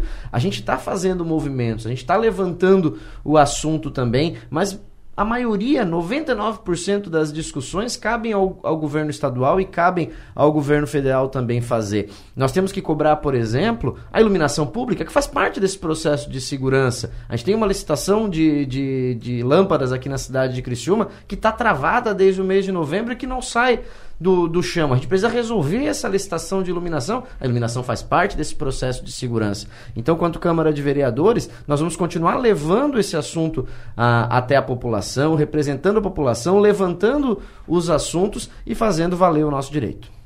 Presidente da, da UABC, quero ouvi-la sobre esse momento vivido, sobre essa questão de segurança, e a senhora aqui tem contato com todos os dirigentes de bairros, e nos bairros acontece muita, muito problema de violência, fizemos uma mesa redonda aqui uhum. com o pessoal do Pinheirinho, e as informações muito preocupantes, principalmente na região do Trilho ali. Sim. Queremos ouvi-la sobre esse momento, a insegurança e a campanha. Então, Adelor, primeiramente, né, parabéns por esse, esse momento, né, por essa campanha. A gente sabe o peso que essa casa aqui, o teu nome junto com ela tem dentro da nossa cidade e toda a região. E quando a gente veja que realmente a sociedade caminha junto, com certeza vamos ter uma solução, né? Porque não são setores isolados, mas toda uma sociedade caminhando de mãos dadas. É, hoje, diariamente, temos dois assuntos no grupo dos presidentes de bairro, né? Casa e segurança pública, né? Então, claro que a segurança pública vem de mais tempo, né? E é uma grande preocupação, até porque a gente tem vários lugares hoje na cidade e todos têm que aproveitar isso. Mas com tranquilidade, com segurança. É muito triste sair da tua casa e saber se tu vai entrar dentro de casa e não vai ter alguém lá dentro, como aconteceu em vários casos, né? Então, os presidentes, as associações de moradores estão também empenhadas, estão motivadas a poderem contribuir também com esse movimento e eu acredito que a união de todos nesse momento vai ser fundamental para com certeza a gente virar essa chave aí que não é normal para nossa cidade. Pinheirinho tem aquela região do trilho ali que é uma, uma região caótica, né? Sim. Muito delicada. Falam que vai ser uma nova Cracolândia, coisa parecida di, diante da gravidade da, da, situação. Além dali, quais são os outros pontos mais preocupantes na, na região? Quais são os bairros mais preocupantes? Então, na verdade, a gente tem alguns bairros que a gente já sabe, né, os históricos deles. Então a gente já sabe como é que, que são mais ou menos a realidade de cada um deles. Mas hoje ali o que eles estão falando mais, até pelo movimento das associações de moradores, de querer fazer a diferença, de querer tornar o seu bairro um bairro melhor de viver, a gente está vendo ali por toda essa região do Pinheirinho, Milanese, Santo Antônio, uh, Operária. Então aquele centro ali, aquele miolo está muito preocupado em acabar com, a, com essa falta de segurança, com esse movimento que está se sentindo e está vendo ali de pessoas estranhas, de pedintes, porque isso ali está afastando muitas vezes até as pessoas do próprio comércio daquela região e acaba enfraquecendo a própria comunidade com isso, né? Perfeito, Fred Gomes, presidente do, IG, do é, falou conosco agora, mas me mandou uma, uma mensagem. Ele está na estrada, indo para Florianópolis, por isso participou por, por telefone. E ele está escutando aqui a nossa, a, no, a, nossa mesa e ele mandou uma mensagem. Já tem data, será no dia 10 de março, uma reunião geral do GGIM com todos os deputados estaduais e federais, todos convidados, e todos os componentes do GGIM. Pauta principal, efetivo e, e do, do, efetivo policial e alguns pontos principais. Convites serão enviados a, aos deputados em seguida para dar tempo de todos organizarem suas agendas. Então, o GGIM está marcando para o dia 10 do 3 reunião de todos os membros do, do GGIM com todos os deputados federais e estaduais da região. Uh, isso é bom, mas é, tem que participar todo mundo, né, o, o Adelor? A, a, reunião que eu estava cobrando do Fred é a reunião com o prefeito. Né? Não seria a reunião geral, porque essa reunião geral a gente tem que fazer uma preparação para fazer essa reunião geral. Claro. Vai ter uma reunião preparatória para isso. Mas, de qualquer forma, é, se é para solucionar, eu sempre digo, né, a brincadeira que a gente tem lá no Forcri, né? Não importa a cor do gato, desde que ele casse o rato. Claro. Então, se o problema for resolvido, não precisa. É, da onde vier a solução, tá, tá bem feito. Se é. caçar o rato, tá resolvido. Tá resolvido, tá resolvido. É, e eu, eu, eu queria acrescentar esse, é, o que a, a, presidente da Associação de Bairros falou e, e dar como exemplo, né, a, os, os, parques na nossa, né? No, no começo, quando abriu os parques, uma galera aí tentou tomar conta desses parques, né? Isso. E aí a, a, a população tomou conta, usou, cobrou segurança. Ocupou o parque. E espantou essa, esse povo de lá. Isso tanto mesmo. aqui na Próxima, quanto no Rio Maina, né? E, e, e quanto lá no Parque Altair Guide. Então, quando a sociedade é, tem presença, ela ocupa os espaços, ela não deixa o espaço para o vagabundo se criar. Coronel Cabral. Adelor, é, eu acho que duas coisas. A, a primeira é com relação à, situação de onde nós efetivamente estamos. Então, Criciúma ainda é uma cidade tranquila. Criciúma ainda é uma cidade com boas condições de segurança. Quando nós olhamos a média das cidades de pouco mais de 200 mil habitantes no Brasil, se nós vermos o índice de letalidade violenta do ano passado, nós chegamos aí a 3,5 por 100 mil habitantes. Um levantamento que a Polícia Militar efetuou em 2011 e que tem validade até hoje, até porque em alguns locais isso até aumentou.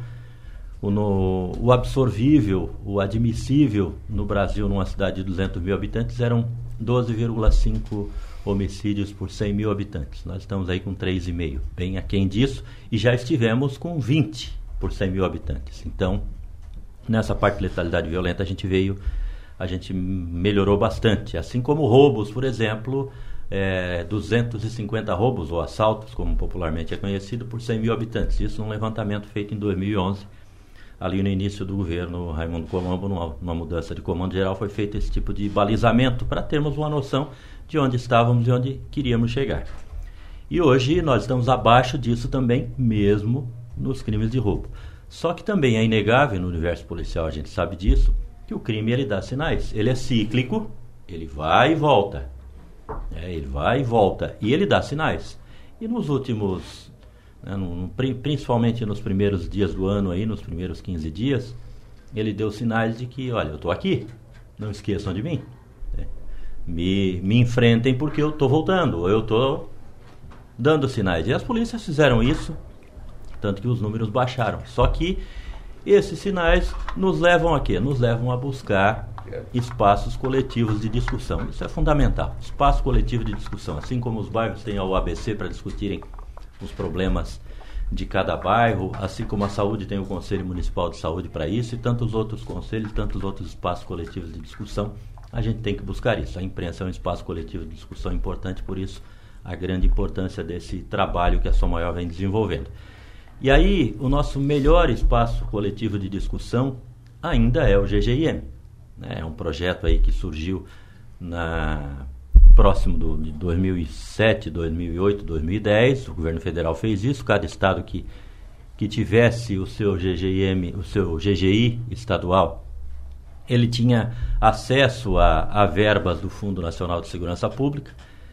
Isso continuou. O, o prefeito Salvaro, numa da, na sua segunda gestão, no início da sua segunda gestão, ali em 2011, ele, em setembro de 2011, ele fez o decreto que criou o GGI Algumas dificuldades acabaram dificultando esse espaço coletivo de, de fala. O GGI retorna ali em 2016, 2017 de uma forma mais consolidada, mais efetiva e hoje eu não tenho dúvida de que ele é o espaço coletivo para melhor tratar desse, desse assunto. E claro, isso sempre com a imprensa também é, inserida nesse cenário, para que realmente as coisas comecem a se efetivar e as pessoas é, que representam algumas entidades tenham ideia da sua importância na participação dentro do, do GGIM. Ali, todas as, as entidades podem participar para tratar de, de segurança.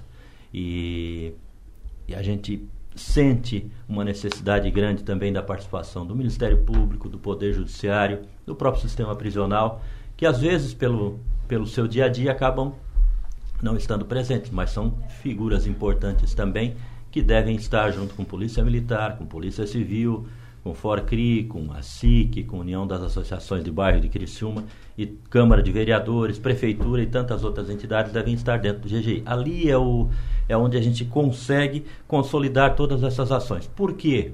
Porque nós temos ações em todos os campos, nós temos ações em todos os espaços, nós temos ações para as famílias feitas através, que é o, o primeiro momento de prevenção, e a palavra-chave é prevenção, o primeiro momento de prevenção está ali. Né? Como nós recebemos a, a, educação ali dentro. Quando isso se quebra, né, nós temos, nós vamos para que parte? Nós, nós temos outras situações que podem dar suporte a isso.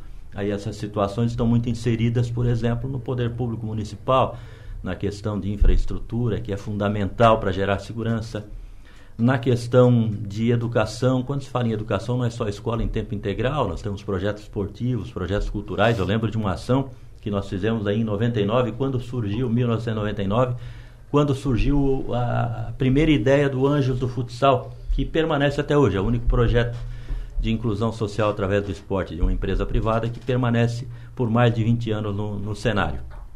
E, e junto com, com o delegado da Polícia Civil, nós fizemos, junto com a prefeitura, vários projetos, porque nós tínhamos 24 gangues cadastradas em Criciúma. Quem é, que, alguns de vocês devem lembrar disso. Nós temos gangue da Ferradura, gangue da Figueira, né? gangue da, da Santa A mais Bárbara. antiga é da Figueira. A mais É antiga que era, era- mais. a mais antiga era do, dos carroceiros. Ah, dos carroceiros. Isso. Então, nós tínhamos 24 gangues cadastradas. O que, que se fez? fez? Se fez projeto de hip hop, se fez projeto de dança de rua, se fez projeto de inclusão através do esporte, vários esportes, até xadrez se disseminava nos bairros. Eu lembro de ter visto mais de 150 crianças treinando atletismo no bairro Jardim Maristela, porque era ali, né, do lado do, do quartel, e eu percebia. Isso nós vamos ter quando hoje? Isso né? era o, no- o nome desse projeto era Iniciação Esportiva.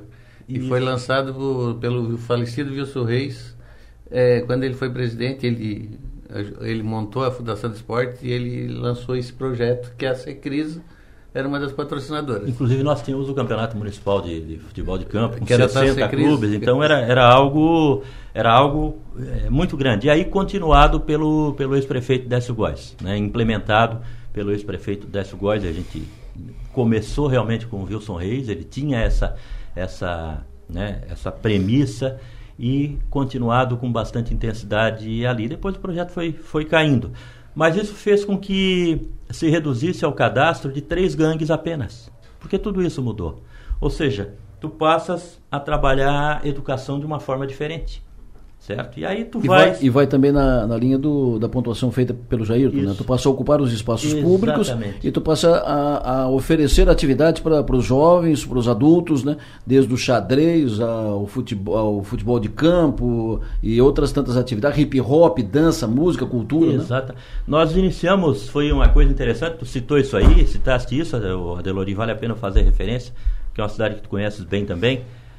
Nós tínhamos dois projetos em Araranguá em 2009 e 2010, em termos de polícia. Primeiro era ocupe as praças, ocupe os espaços públicos. Então as praças, a beira-mar de, de Araranguá, a Praça 7 de Setembro, outras pequenas praças começaram a ser ocupadas e a prefeitura começou a desenvolver atividades ali, inclusive no período ali das 18 às 21 horas. E é claro que quando a comunidade ela ocupa os espaços, o marginal vai saindo, ele não quer publicidade.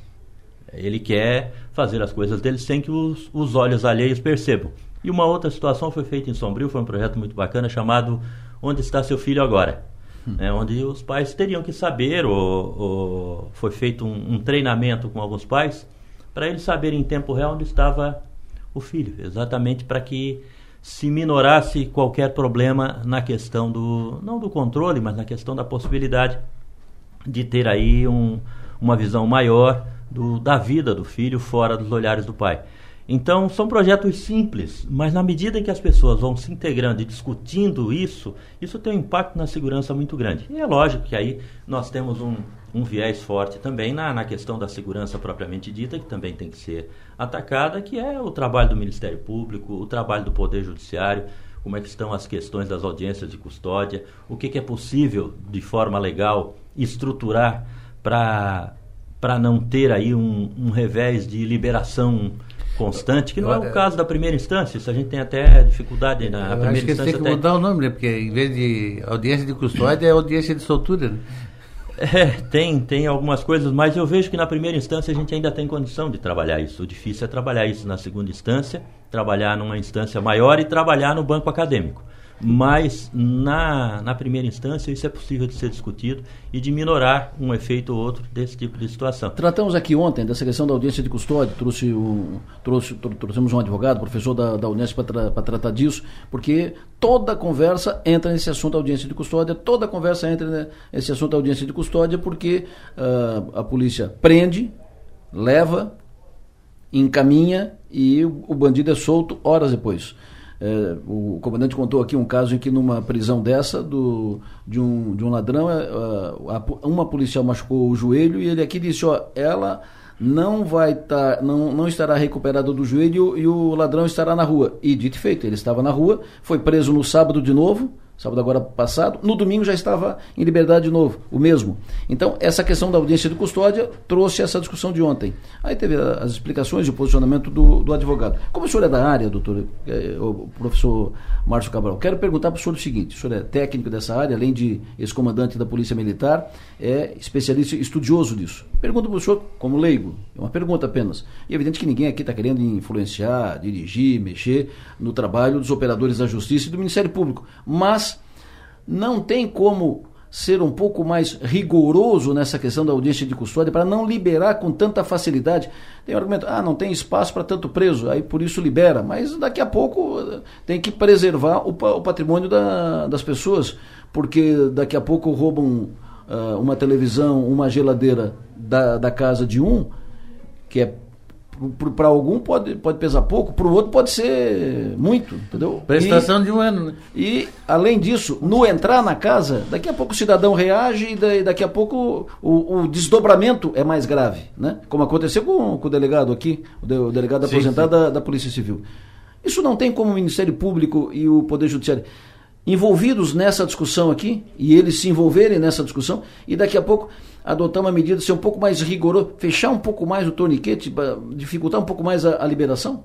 Pergunta apenas. Claro, eu acho que a questão é conceitual. Tu, quando tu tens uma legislação, tu tanto podes é, enrijecer ela, como tu podes não enfraquecê-la, mas diminuir a sua rigidez. Isso, isso, isso é possível. Tem coisas que são facultativas ao julgador, ao avaliador, no caso o juiz ou a própria, a própria defensoria pública, ao próprio Ministério Público. É, claro que pode acontecer isso sim. O, a regra central é, é as medidas cautelares de, de prisão pós uma prisão em flagrante, isso lá na audiência de custódia, elas te permitem esse trabalho quando há um risco à ordem pública da manutenção da liberdade daquele cidadão que praticou o crime.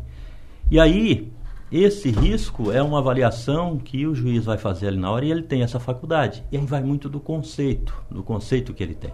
Claro que a lei baliza, mas, eu... mas, tem juízes com um conceito mais rígido e tem juízes com um conceito mais... Mas a lei mais, não está escrita, menos... não, tem, não teria que seguir o que está escrito na lei? Tem, mas tu interpretar, aí é uma faculdade do juiz, tu interpretares se ele, se ele é um elemento pernicioso para o convívio social naquele momento e merece uma medida cautelar de contenção, de restrição da liberdade dele, ou se o histórico dele e o histórico do próprio crime não, não permite ao juiz que condicione a situação dessa forma e acabe liberando através de uma audiência de custódia.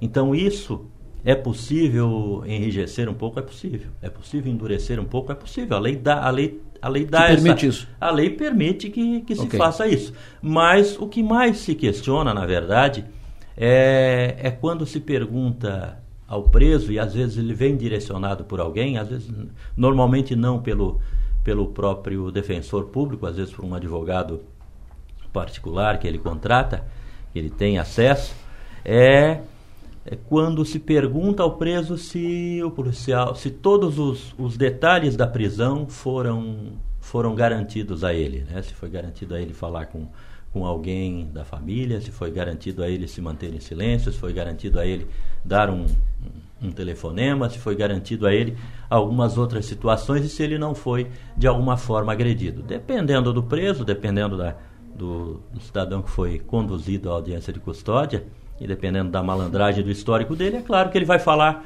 contra o policial e aí o que, que acontece? Normalmente inicia-se um, um procedimento, um inquérito, uma sindicância contra o policial, e aí tu começa a quebrar isso, tu começa a quebrar o ânimo, a motivação do policial. Diz, não, para aí, eu vou até um certo ponto. Mas o juiz pergunta de onde vem o dinheiro dele para pagar o advogado, não? É, talvez pergunte, talvez não pergunte, depende do juiz, né? Mas é claro que é uma pergunta... O que assusta são casos como o do Coronel Mário destacou, 14 14! É. E vai ter 15, vai ter 16, vai ter 17. Nós tivemos o menor uma vez. Preso, ele foi preso, foi solto, foi preso no sábado, foi solto no domingo de novo. Oh, ele, Mesmo. ele vive de crime. Como é que ele paga o advogado? A lei diz que não pode pagar advogado com, com dinheiro de crime. E é engraçado que isso, isso, ele, isso é coisa já muito antiga e que a gente não consegue mudar esse, esse conceito. Porque eu lembro, Adelor, eu não posso dizer o nome do menor aqui, mas era um menor muito conhecido. Ele, com 12 anos, ele pegou um ônibus da Expresso Furquilinha e, e dirigiu ali no antigo Pix Lanche, ali atrás do, de onde fica hoje né, o, o, o, supermercado Bistec. Então, quer dizer, ele pegou um lanche, um ônibus, ônibus. e saiu dirigindo. Isso. É, e isso era uma das pequenas coisas que ele fazia. E num dia só ele praticou sete furtos. É, ele pegou onde saiu, roubou o ônibus, entendeu? É, sim, furtou. Sim. Eu lembro disso. furtou, nem se apropriou indevidamente, porque o ônibus não estava com ele. Ele foi e furtou mesmo. Ele, ele, ele subtraiu para ele e saiu dirigindo o ônibus. Nem foi dirigindo, foi pilotando, porque com a habilidade que ele tinha, aquilo era um piloto. Mas isso faz muito tempo. Mas naquele mesmo dia, ele praticou mais sete atos infracionais. Certo? E não teve nenhum tipo de retaliação, foi simplesmente devolvido à família, né? porque ele já tinha mais de 12 anos na época, e é um, menor muito famoso nos meios policiais. E naquele mesmo dia ele, ele, ele praticou mais sete atos infracionais e continuou liberado. Não houve nenhum tipo de enrijecimento, nem que fosse para um, um trabalho de liberdade assistida. Nem a isso ele foi submetido. Então, esse conceito já é muito antigo e a gente tem que começar a discutir isso. O GGI é um espaço de discussão, a imprensa é um espaço de discussão. Não para a gente alterar totalmente, não para a gente ficar maculando esse ou aquele profissional, mas para que a gente comece claro, a avisar: claro, opa, para aí, eu, eu, era assim, mas agora eu preciso dar um passinho adiante para mudar um pouquinho esse cenário. Mas é. Antes, né? Há um tempo atrás, tinha o réu primário, depois se ele cometesse um crime ele já não era mais primário, daí o cara comete 14 vezes, ele não, não é uma ameaça para a claro, sociedade. Claro que é. Ele não é uma ameaça ao patrimônio do, do, do, do, do cidadão. Imagina. Um Na segunda já era. Mas aí, o Adelor, começa naquela história do pode roubar o celular, né? É, pode roubar furto, que né? não é mais crime. Aí acontece o quê? Qual é o sonho de consumo hoje de qualquer adolescente? É um iPhone, né? Vamos falar o nome aqui. Ele vai fazer o quê? Ele não tem dinheiro para pegar. E agora pode. Ontem apareceu uma cena dos policiais no Guarujá, não sei se vocês viram, né? Que foram abordar uma, uma, uma gangue que estava roubando celular e disseram: agora nós não temos mais medo de vocês. É Olha só, uh, o Fred informa, o Jairton, que a reunião que você solicitou com o prefeito será marcada, já está na agenda do prefeito, só aguardando algumas definições e a reunião do GGIM, que o Forcri está junto e vai, e vai participar, será em março. Então, são duas pautas distintas que estão sendo encaminhadas. Eu, uh, nós vamos continuar tratando disso aqui, dessa questão de segurança. É preciso discutir, preciso discutir isso, preciso continuar a discutir, ampliar o, o debate. Eu tenho a eleição da presidência da Assembleia agora às, às 9 horas. E eu tenho aqui o pessoal do, dos supermercados para a gente fazer a, a virada da campanha Superação. Então eu sou forçado a, uh, antecipar a conclusão da nossa mesa aqui, ótima, excelente, de, de bom nível, em função de, desses compromissos. Quero agradecer muito a presença de vocês, vou trazê-los de volta, porque nós vamos continuar discutindo isso, porque, como disse, é preciso continuar discutindo, abrindo e ampliando o debate, mantendo a pauta viva até que as soluções sejam encaminhadas e para que o ladrão tenha consciência que a sociedade está em reação. A sociedade está reagindo, não está acuada e não está contaminada pelo medo. André, foi um prazer tê-lo aqui. Muito obrigado pela tua vinda, obrigado pela, pela contribuição. Voltarás aqui para a gente discutir com mais tempo. Então, agradeço a participação, falando aqui também em nome dos presidentes que estão acompanhando o programa. Dizer que a gente também agradece muito sempre a Polícia Militar, a rede de vizinhos, para nós, comunidade, é muito importante. Então, a gente gostaria que a PM realmente fosse fortalecida para também estar dentro das comunidades cada vez mais, porque isso nos traz muita segurança e é uma parceria com as associações de moradores que realmente tem dado muito resultado. Muito obrigada, Adelor. Muito obrigado. Nicola, prazer tê-lo conosco aqui, obrigado e sempre à disposição. Obrigado, Adelor, Andréa, Jairton, ao mestre que mais uma vez dá uma aula, o Coronel Cabral aqui para nós e fico sempre à disposição à Câmara também. O Jairton Frank, Frank Bez Fontana, advogado, eh, respondeu para ti o seguinte: o juiz não pode perguntar para o advogado com que dinheiro o réu lhe pagou, qual a origem. O juiz não pergunta ao médico de onde vem o dinheiro da consulta que o suspeito pagou para ele. Então são, são, são posicionamentos, são questões. Quero agradecer a tua presença aqui e dizer que estaremos sempre à disposição. É, é por isso que o Brasil não vai para frente. É, é, mas eu queria agradecer, para dar parabéns para ti, Adelor, por esse, Pô, por esse movimento. Meu avô lá na pescaria é. Brava agora, é. ele dizia, ele usava é. bastante essa frase. É por isso que o Brasil não vai para frente. Exatamente. É, e também queria fazer um apelo de novo, porque cada vez que eu vier aqui, se não tiver resolvido, eu fazer esse apelo. Isso. A empresa que está instalando as câmeras de Criciúma, por favor, Por favor. cumpra o contrato. É, a sociedade precisa disso. Vocês, eu acho que já tem dinheiro bastante. Não preciso ficar discutindo esse contrato para resolver esse problema. Então, por favor, instalem as câmeras e cumpram o contrato que vocês assinaram. Coronel Cabral, sempre bom tê-lo conosco. Coronel Cabral estará integrado conosco nesse processo. Nós vamos eh, ter aqui eh, comentários, dicas, eh, orientações do Coronel Cabral sobre essa questão segurança, tratando do corretivo e tratando da prevenção do que pode ser feito na- no preventivo. Legal, Delor. Acho importante essa discussão, sim, e é importante que as pessoas saibam, que, o- que os ouvintes saibam, que as autoridades ligadas à segurança de forma direta ou indireta, elas saibam também que aqui não quer se, se buscar culpados, aqui quer Isso. se estabelecer, de repente, um novo conceito de segurança, que ela esteja sempre na pauta das discussões, porque, como diz a própria campanha da, da Som Maior, a tranquilidade de ir e vir ela é fundamental. E para que nós tenhamos isso, a gente precisa manter o tema sempre na mesa, sempre em discussão. Cada vez que houver uma, uma saída fora da curva, nós temos que buscar e trazer de novo para dentro da, das margens da estrada. Tá? Muito obrigado aí pela, pela oportunidade de participar e parabéns mais uma vez à, à nossa Som Maior pelo trabalho que vem fazendo.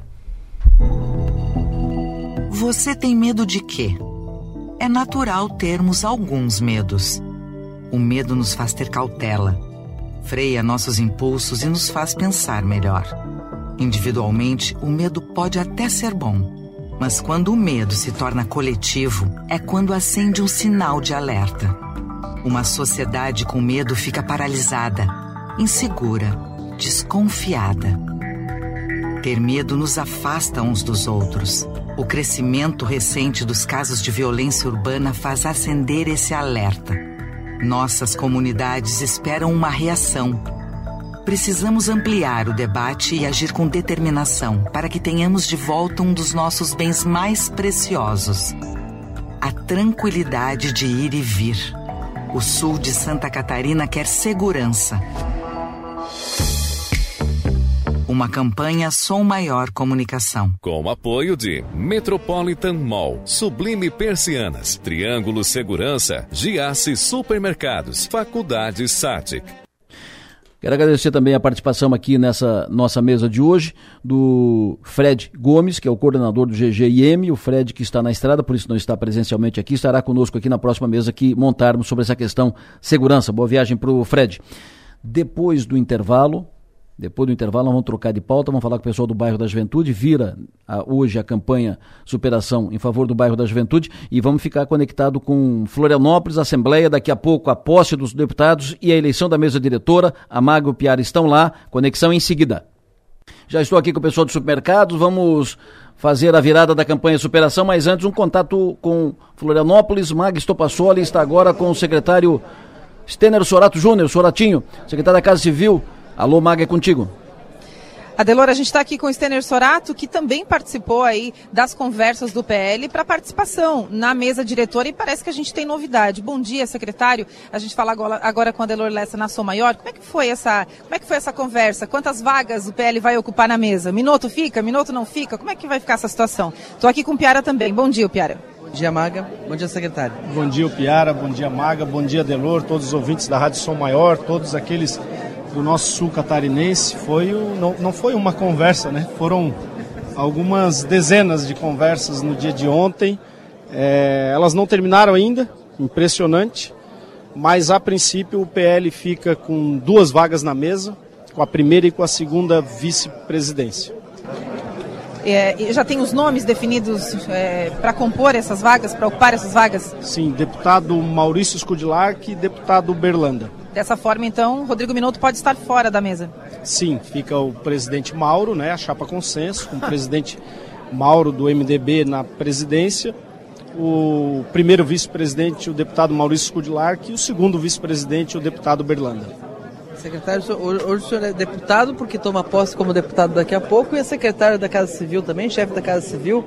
Então, ah, como deputado do PL e como integrante do governo, como é que o senhor viu a reação à indicação de Ana Campanholo para a primeira vice-presidência, que acabou declinando?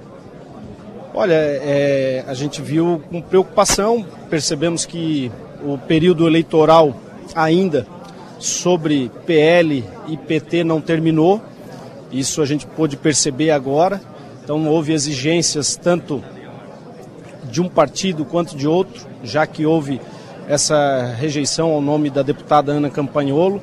Então, que, nem, é, é que se não era para ela estar na, na mesa, então também o PT não estaria na, na mesa, né, na presidência, primeira vice-presidência e segunda vice-presidência. Então a gente viu é, que o período eleitoral não terminou ainda e esse é um grande desafio para o governo e principalmente é, a pasta que eu ocupo, que é a Casa Civil, é tentar fazer os ânimos se acalmarem. É, aqui agora não vai ter mais partido, agora o partido é único, é Santa Catarina, é para isso que nós vamos brigar, para colocar o nosso estado no lugar que ele merece. Muito bem, obrigado, secretário. Adelora, a gente volta hoje é contigo é ao estúdio. Obrigado, obrigado, obrigado. É, Maga e o Pera continuam lá. Ou seja, informação de primeira, informação de última hora, informação de agora. Deputado Minuto dormiu, como primeiro vice-presidente da Assembleia e acordou fora da mesa diretora da Assembleia. O deputado Minuto, que é daqui da, da região, as, os últimos entendimentos de ontem à noite, o deputado Minuto estava confirmado como primeiro vice-presidente. Hoje cedo recebi uma informação de que o Minuto pode bailar, pode dançar, pode ficar fora. Conversamos com o Minuto, era 7h20 da manhã mais ou menos, e ele disse, não, não, pelo que sei, está tudo certo, está tudo encaminhado, vou, indo para uma reunião. E nessa reunião foi retirado da mesa. A primeira vice-presidência foi para o deputado do PL, deputado Rodrigo Minotto, repito, dormiu como primeiro vice-presidente da Assembleia e acordou fora da mesa diretora. Vamos voltar à Assembleia em seguida. A partir das 9 horas acontece a posse dos novos deputados eleitos em 2022 e ato contínuo será feita a eleição da nova mesa diretora da Assembleia Legislativa. Agora aqui, enquanto isso, daqui a pouco a Mag e o Piara voltam comigo, os dois direto lá de Florianópolis. Enquanto isso, nós vamos fazendo aqui tenho prazer de receber no estúdio, vamos fazer a, a, a virada, a virada da campanha, virada de janeiro para fevereiro. Receba a dona Silvia Regina Luciano Zanetti. Prazer recebê-la, diretora executiva do nosso bairro da Juventude. Prazer estar aqui. Bom dia, bom dia mesa. Hoje a mesa está repleta, recheada, recheada. Muito bom. Bom dia a todos os ouvintes. Senhor presidente do Conselho Deliberativo do bairro da Juventude, empresário José Altair Bach. Bom dia. Bom dia, Adelor. Bom dia a todos os radio ouvintes aí. Uma... Primeiro programa que nós estamos aí com o Adelor, né? Porque o Adelor estava nas merecidas férias.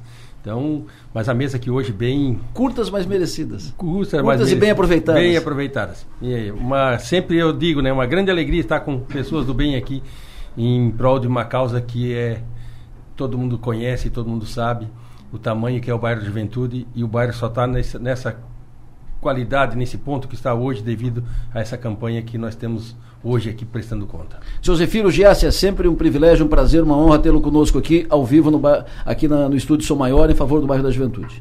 Oi, Adeloro, bom dia, bom dia a todos os ouvintes.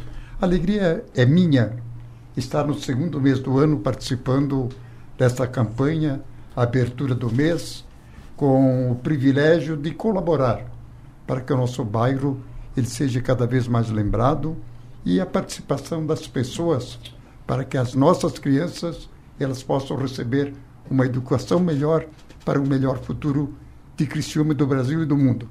Renato Cizino, comercial do GS, também acompanhando conosco. Já quero aproveitar e pedir para o Renato o seguinte: uh, tens os números da, da campanha, o saldo da campanha do mês de janeiro, Renato? Bom dia, prazer tê-lo conosco. Tenho Ótimo sim, ano. Bom dia, bom dia, sempre um prazer participar. Bom dia a todos da mesa, bom dia a todos que estão nos ouvindo, né?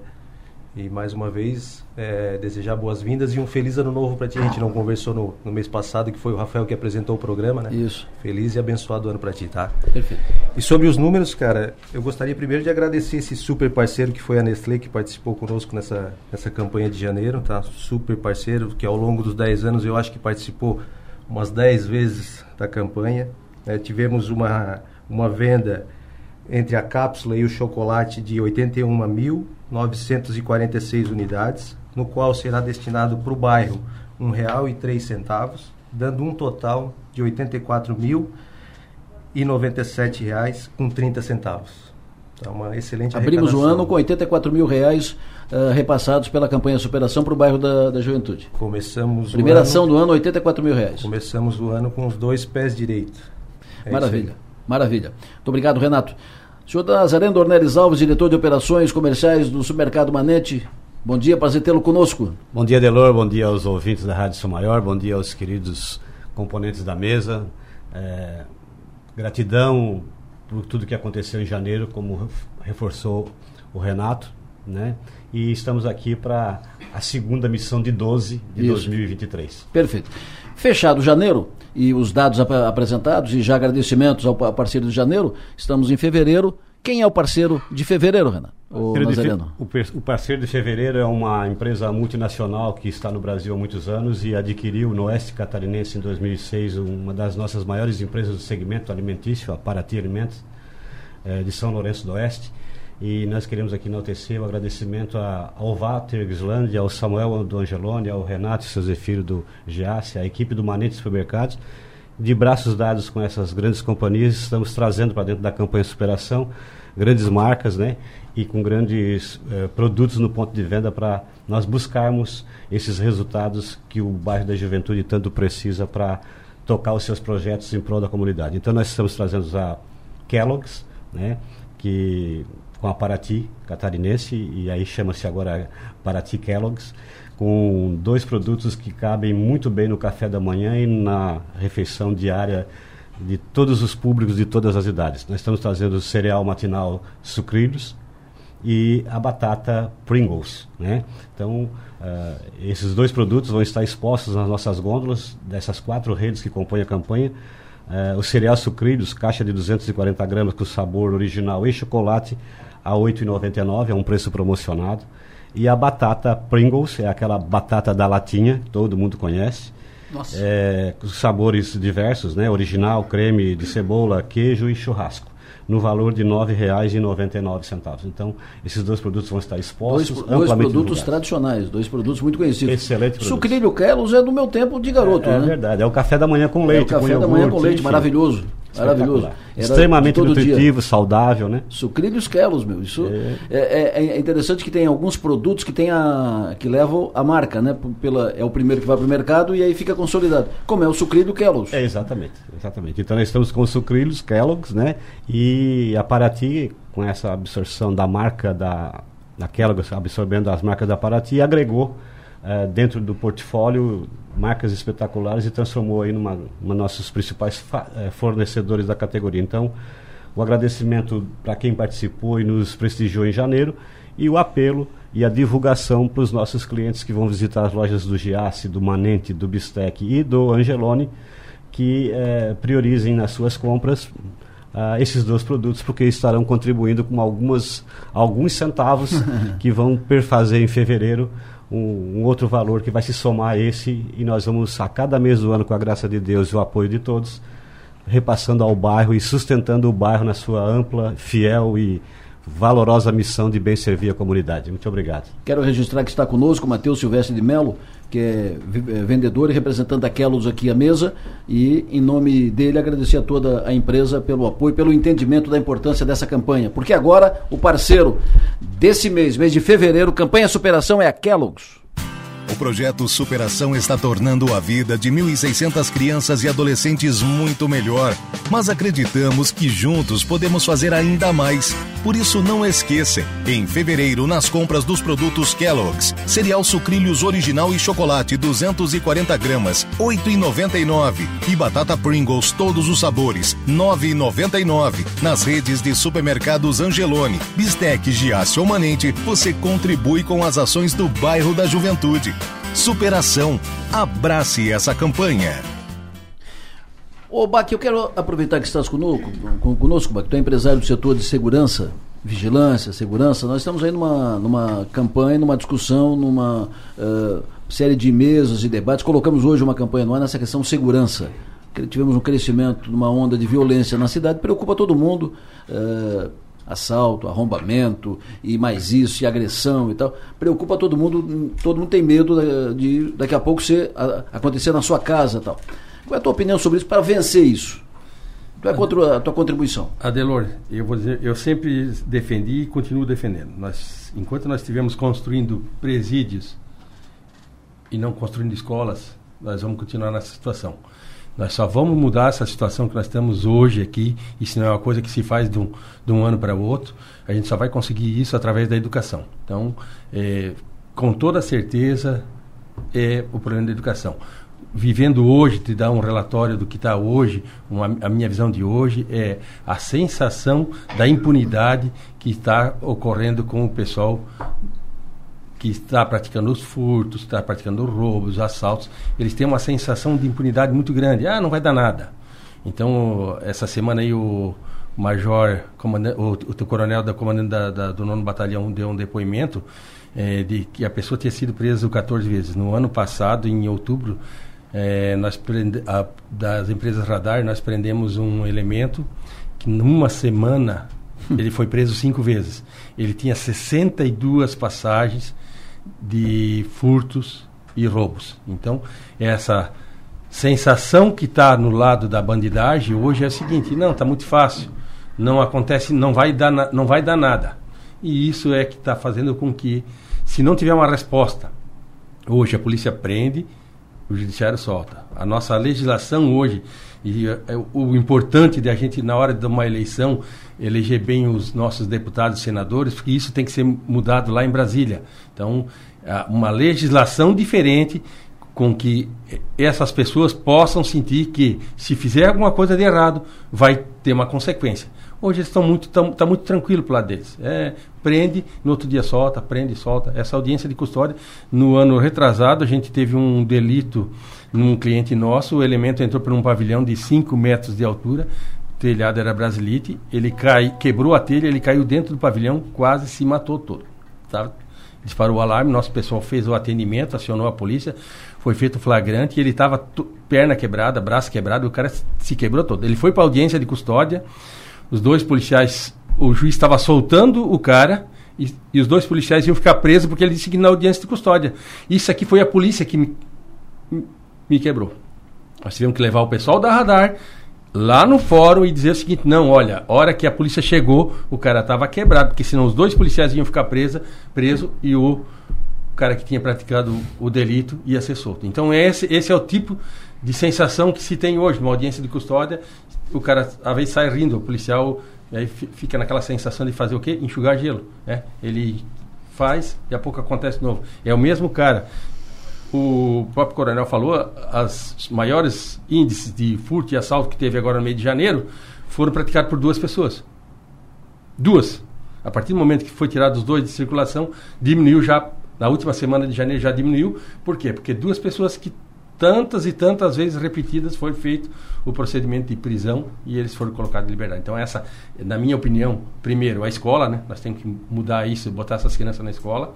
E o segundo lugar, essa sensação da impunidade que tem hoje o pessoal que está praticando os delitos está eh, muito forte. Então a sociedade acaba ficando refém. Então, cada vez mais te fecha dentro de casa, bota cerca, bota cerca elétrica, bota muro, bota sistema de segurança e tudo mais, e o cara que pratica os delitos estão cada vez mais à vontade na, na nossa cidade. Voltando ao assunto campanha superação do bairro da, da Juventude, fevereiro, parceiro Kellows, uh, e evidentemente que buscando números maiores do, do, que janeiro, sempre buscando números maiores, números in, importantes para fortalecer ainda mais essa, essa campanha de superação.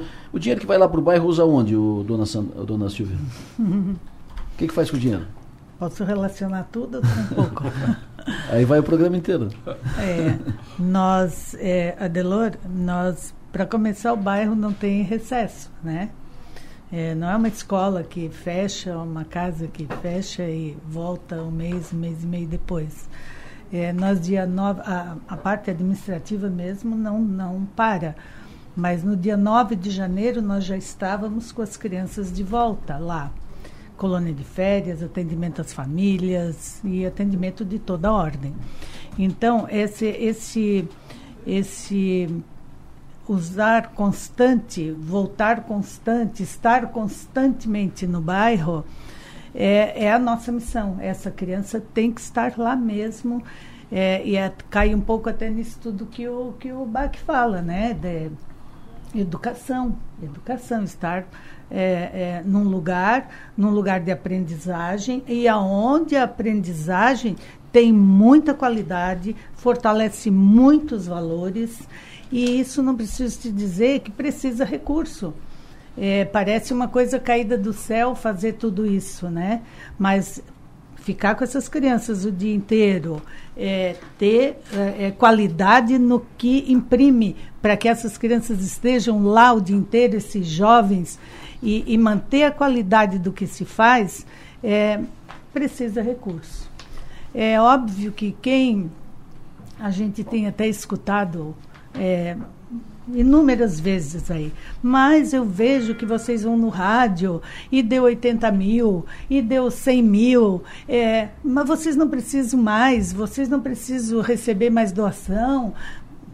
É, a gente convida as pessoas a visitarem o bairro, porque quem visita, quem bota o pé da porta para dentro, sabe o que significa é, manter 1.600 crianças diariamente, o ano inteiro, é, com qualidade. E, e eu sempre friso, com muito aprendizado. Fortalecimento de valores é o que é a missão principal do bairro da Juventude.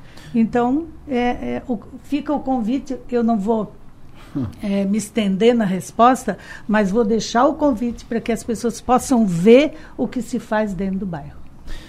E sempre bom estar com todos vocês aqui, sempre a cada início de mês estar com vocês aqui para fazer a arrancada da campanha no mês, campanha Superação em favor do bairro da Juventude, sempre destacando o produto, o parceiro do mês. Neste mês de fevereiro, quando vocês forem, com todos vocês que estão no, nos ouvindo, quando forem em alguma das lojas do Bistec, do Manente, do Giasse ou do Angelone, para fazer um rancho, para comprar alguma coisa, se possível, pensa no bairro da Juventude e leva para casa junto um, sucri, um cereal sucrilho original ou leva uh, a batata Pringles, vários sabores, que você estará uh, contribuindo com a campanha do bairro da Juventude. Cada um produto, cada um produto repassa alguns centavos para o bairro. E aí, somando, somando, somando, vão chegar a 85, 86, 90, 90 e tantos e tal. Essa é a campanha Superação. Esse mês de, de fevereiro, Kellogg's, o parceiro da campanha.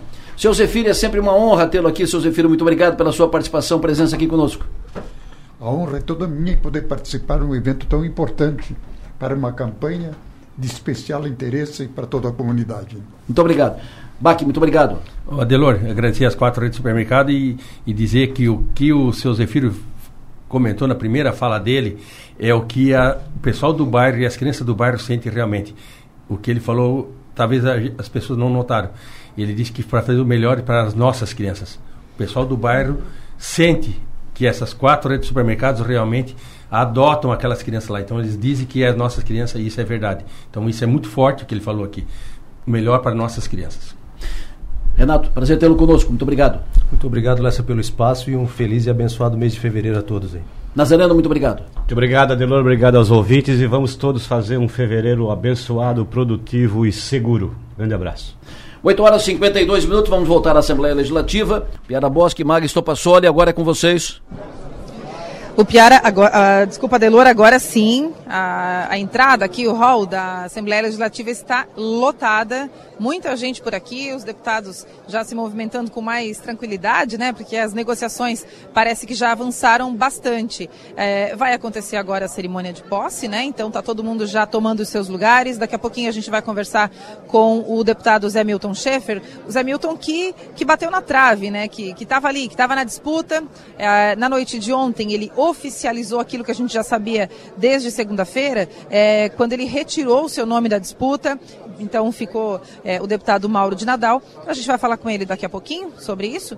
E a gente está aqui acompanhando essa movimentação, viu? O Soratinho, o deputado Sorato, é, Stener Sorato falou com a gente ainda há pouco, é, diz ele que foi muito difícil, viu? Chegar no, no consenso aí para as duas vagas é, do PL na mesa diretora, viu, Adelor? É, de... Eu imagino, né? Eu imagino que tenha sido complicado. O Piara está por perto ou não? O Piara está aqui do meu ladinho. Eu não consigo ouvir. Tossi o microfone.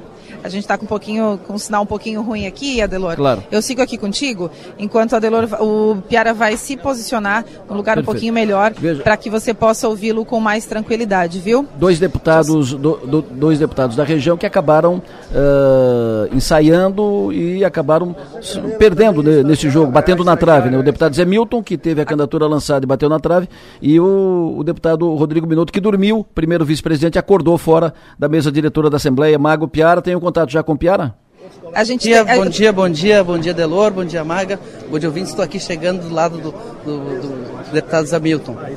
A gente está aqui com o deputado Zé Milton. Saúde. Bom dia, deputado. Estamos ao vivo para a Rádio São Maior. Queria ouvi-lo sobre todo esse processo que o senhor chamou de pós-graduação política. Olha, Maga, primeiro cumprimentá-la, cumprimentar todos os amigos aqui da, da Rádio Som Maior, né? Aqui do lado também cumprimentar o Piara. É, realmente, eu, eu, eu saio do processo, mas saio muito feliz pelo aprendizado, pela receptividade, pelo grupo que caminhou junto comigo. Nós ti- tivemos um momento que nós tivemos mais de 20 deputados conosco, sempre nunca baixamos de 17, 18 no projeto. E a minha candidatura era uma candidatura fora do sistema, né? Fui muito bem recebido também por deputados e parlamentares que, mesmo não estando comigo, mas torciam e inclusive pediam para que a gente fizesse uma chapa de consenso. Então foi um momento muito rico, aprendi bastante. O que, que o senhor aprendeu? Olha, é, aprendi a interpretar né, é, muito o pensamento. É uma eleição diferente, aqui tem interesses diferentes de uma eleição normal, mas também aprendi que eu tenho que aprender muito ainda em política. Deputado, uma coisa, uma frase que a gente ouviu muito ontem em todas as nossas conversas era assim: agora a gente tem que encontrar uma solução para o Zé Milton, um lugar para o Zé Milton. Encontraram um lugar para o Zé Milton? Olha, ô Piara, eu estou muito feliz. Eu sou uma, uma liderança que eu, eu faço política desde o tempo de estudantil. Sou nascido numa cidadezinha pequena chamada Sombrio, lá no sul do estado. Cheguei até aqui caminhando sozinho. Então eu estou muito feliz com essa oportunidade que a população me deu de mais um mandato de deputado estadual. É, me, sinto muito preparado para isso. O meu grande desafio aqui e que eu vou me dedicar com a minha equipe é fazer desse mandato um mandato ainda melhor do que o outro. E os desafios que vierem pela frente, nós vamos discutir com a bancada eh, do nosso partido, também com a, com a executiva do nosso partido, para saber os rumos né, que o Partido Progressista vai tomar. Mas uma coisa, o ouvinte pode ter razão, pode ter certeza. O deputado Zé Milton e o Partido Progressista vai estar sempre ao lado eh, da população e das suas bandeiras. Com honra, com honestidade, nós não vamos abrir mão de nossos valores e princípios. Não abrimos agora nesse processo político eleitoral e não vamos abrir daqui para frente. Tá bom, obrigada, viu, deputado? Eu que agradeço, agradeço também a acolhida e a, e a boa vontade, a receptividade, o carinho, né, que vocês é da Som Maior e também o, o Piara sempre deram para nós nesse processo é, da eleição da mesa da Assembleia. Para mim foi um grande desafio, é um sonho que a gente adia, mas que a gente não desiste. Obrigado, obrigado, deputado. Muito bem, Adelor. A gente continua aqui agora. O Piara está aqui do meu lado, agora a gente já está com uma conexão bem melhor. Claro. para falar sobre. ah, Tá lotado aqui, viu? Não tem mais espaço. Quase não tem mais espaço aqui digam- na Lesc. Me pra digam vocês dois. Gente. Mas me digam, me digam vo- vocês dois. O que, eh, o que decidiu, o que foi decisivo, o que pesou para exclusão, para retirada do Rodrigo Minotto da mesa diretora? Foi, ah, foi a posição do PT? Foi a, a- o, o bloco de, de esquerda ah, na, na briga, no embate com o PL, ah, no, Foi, na, na- foi. na queda de braço? Adelor, ah, na, na, na última né, conversa hoje pela manhã, o PL argumentou que ia sofrer um grande desgaste com a, tendo que retirar o nome de Ana Campanholo da indicação, tendo que desfazer a indicação de Ana Campanholo, deputada recordista de votos da história de Santa Catarina, com, com uma rede social impressionante, uma liderança muito forte do partido. E, em compensação, eles pediram em compensação que se a, se a, se a Ana estivesse vetada por questão ideológica da mesa, que a esquerda também estivesse fora da mesa. E aí rodaram não só o Rodrigo Minotto, mas também o deputado estadual Padre Pedro, que seria o segundo vice-presidente. E é por isso, aí a fala do secretário e também deputado estadual Sorato, que ah, o, o PL ocupa essas duas cadeiras que a esquerda deixa, Minotto do PDT e Padre Pedro do PT, primeira e segunda vice-presidência, ocupadas por Maurício Scudilarque e Nilson Berlanda, que são dois integrantes do PL do tempo que o PL ainda não era o partido do Bolsonaro. Então, lideranças uh, com outro perfil, lideranças muito alinhadas a Jorginho Melo, mas muito alinhadas à política também, deputados experientes. E aí houve um acordo entre a esquerda e o próprio PL e toda a composição né, nesse sentido. Não tem Ana Campanholo, não tem esquerda, e aí o Rodrigo Minotto, que nem é tão esquerda assim, né, gente, acabou rodando junto. o Minotto deve estar tá, deve tá arrependido de ter se identificado como esquerda. E, e, foi interessante, né, Adelor, porque a, a, Ana Campanholo dormiu vice, acordou não vice. É, Rodrigo Minotto dormiu vice, acordou não vice. E ó, a eleição, pela informação que a gente tem aqui, deve acontecer no comecinho da tarde, tá? Às duas da tarde. Às duas da tarde. Então, olha, eu até fiz um tweet ontem e disse, esse tweet tem validade até que algum deputado mude de ideia. E mudou, viu? Acho mudou que é importante ideia. que Ana Campanholo, como tu mesmo disse, Maga, dormiu, uh, dormiu primeira vice, na segunda para terça, Uh, e caiu. Minuto dormiu, primeiro vice de segunda pra, de terça para quarta e caiu. Não façam a cesta depois do não. almoço. Maurício Escudilar. Por favor, não durmam, não fechem os olhos demais, porque alguém pode pegar essa vaga. Adelor, e outra coisa, outra, outro ponto né, que a gente observa dessa eleição é, é que, a, claro, a gente teve aí uma, uma briga entre o Zé Milton e o Mauro de Nadal durante quase dois meses, né, pela, pela vaga de presidente, mas essa reta final, com a briga pela vaga de primeiro vice, foi, olha, foi sensacional. Foi, foi, foi, uma, foi emocionante aqui, foi, foi uma disputa. A gente viu o jogo político sendo feito. Agora a gente vai ver, ainda vai ter o duelo pelas comissões, que se arrasta até o dia 15 e também promete. O, o governador Jorginho Melo gostaria de ver o Sargento Lima prestigiado com a presidência da Comissão de Finanças, acho praticamente impossível, mas eles vão tentar os, e vão ver como é que os blocos reagem. O, a, a, posição uh, dos blocos ontem, dos blocos partidários que deram a maioria para o Mauro de Nadal, era não ceder nada dos blocos, nada que tivesse sido acordado com os blocos. Uh, hoje, e mesmo que tivessem que abrir mão da presença do PL na composição. Ah, hoje a gente viu que não era bem assim. A gente viu que havia margem para isso e o PL saiu com mais do que esperava. Ontem uma frase que eu ouvi é: se o PL quiser, fica com a quarta secretaria. Quarta, quinta secretaria, os postos mais periféricos da mesa. E eles ficaram com a primeira e com a segunda vice-presidência. Claro que a primeira e a segunda presidência tem muito prestígio porque substituem muitas vezes o presidente. O cargo mais interessante da mesa depois da, depois da presidência, é a primeira secretaria, que cuida muito da burocracia interna da, da Assembleia Legislativa. E esse cargo está com a Paulinha. Paulinha do Podemos. Esse cargo não foi mexido. Aliás, o Podemos sai bem, sai bem com três deputados e com a primeira secretaria e provavelmente a presidência da Comissão de Constituição e Justiça. Perfeito. O que tem de mais de, de novo, o que, mais, o que mais aconteceu ou o que ainda pode acontecer ao longo da manhã até a eleição da mesa? Bom, por enquanto, é, é esse era, era, era o ponto em questão aparentemente é calma. Vamos ver se, se, se, se, se, esse, se esse resultado, se essa, se essa equação da, da, do PL da esquerda, uh, um, um pouco, uns abrindo um pouco de mão, fecha mesmo a história. Né? Uh, a gente já viu vários momentos em que parecia que tinha fechado e não fechou. Então a gente vai dar uma circulada aqui pela, pela, pela, pela, pelo hall da Leste, que está cheio, vai acompanhar a posse e vamos tentar pescar se realmente fechou até as duas da tarde tem muita dá, dá para fazer muita coisa, dá para fazer e, e, principalmente dá para desfazer muita coisa. Mas aparentemente é isso aí. Chegando aqui o deputado Sérgio Guimarães de Palhoça. Deputado Sérgio Guimarães ao vivo na, na São Maior. Sim. É, estamos ao vivo na São Maior, mandando um recado. Ô, Piada, como é que tá? Oi, prefeito Maria. Prefeito Mário Hildebrand, aqui tá, tá pinhado de política. Prefeito Mário Hildebrand, fala um pouco, um Adelor Lessa lá na São Maior.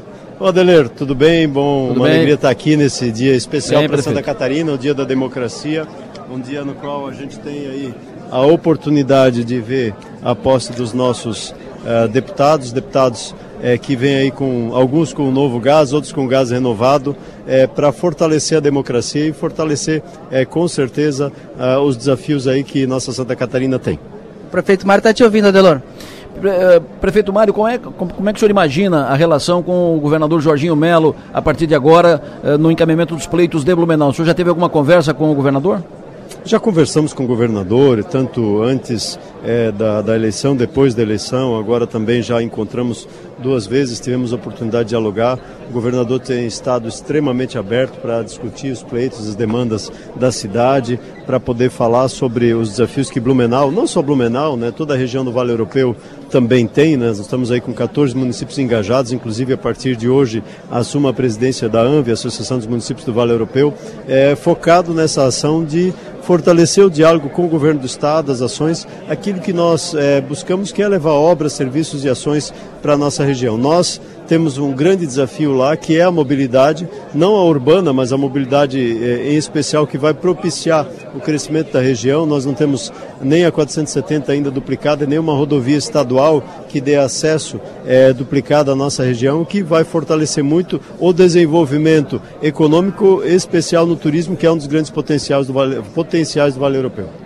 Perfeito. Uma boa, uma boa gestão para o senhor, ótimo mandato. Obrigado, Lessa. Obrigado pelo carinho. Um grande abraço. Vou devolver para o Piara aqui. Perfeito. Esse foi o prefeito Mário. Está me ajudando a colocar o, o, fone de ouvido aqui de volta, Delor. Então aqui tá a, a, a política está toda aqui. Aqui é o centro nervoso da política catarinense hoje. Estamos esperando o governador Jorginho Melo chegar, chega em breve e, e vai participar aqui da posse dos deputados estaduais também, prevista para as nove da manhã. Nove da manhã a posse.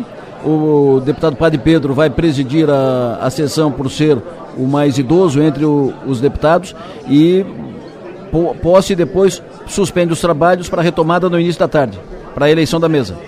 Exatamente, exatamente. Esse é o cronograma que a gente está aqui aguardando.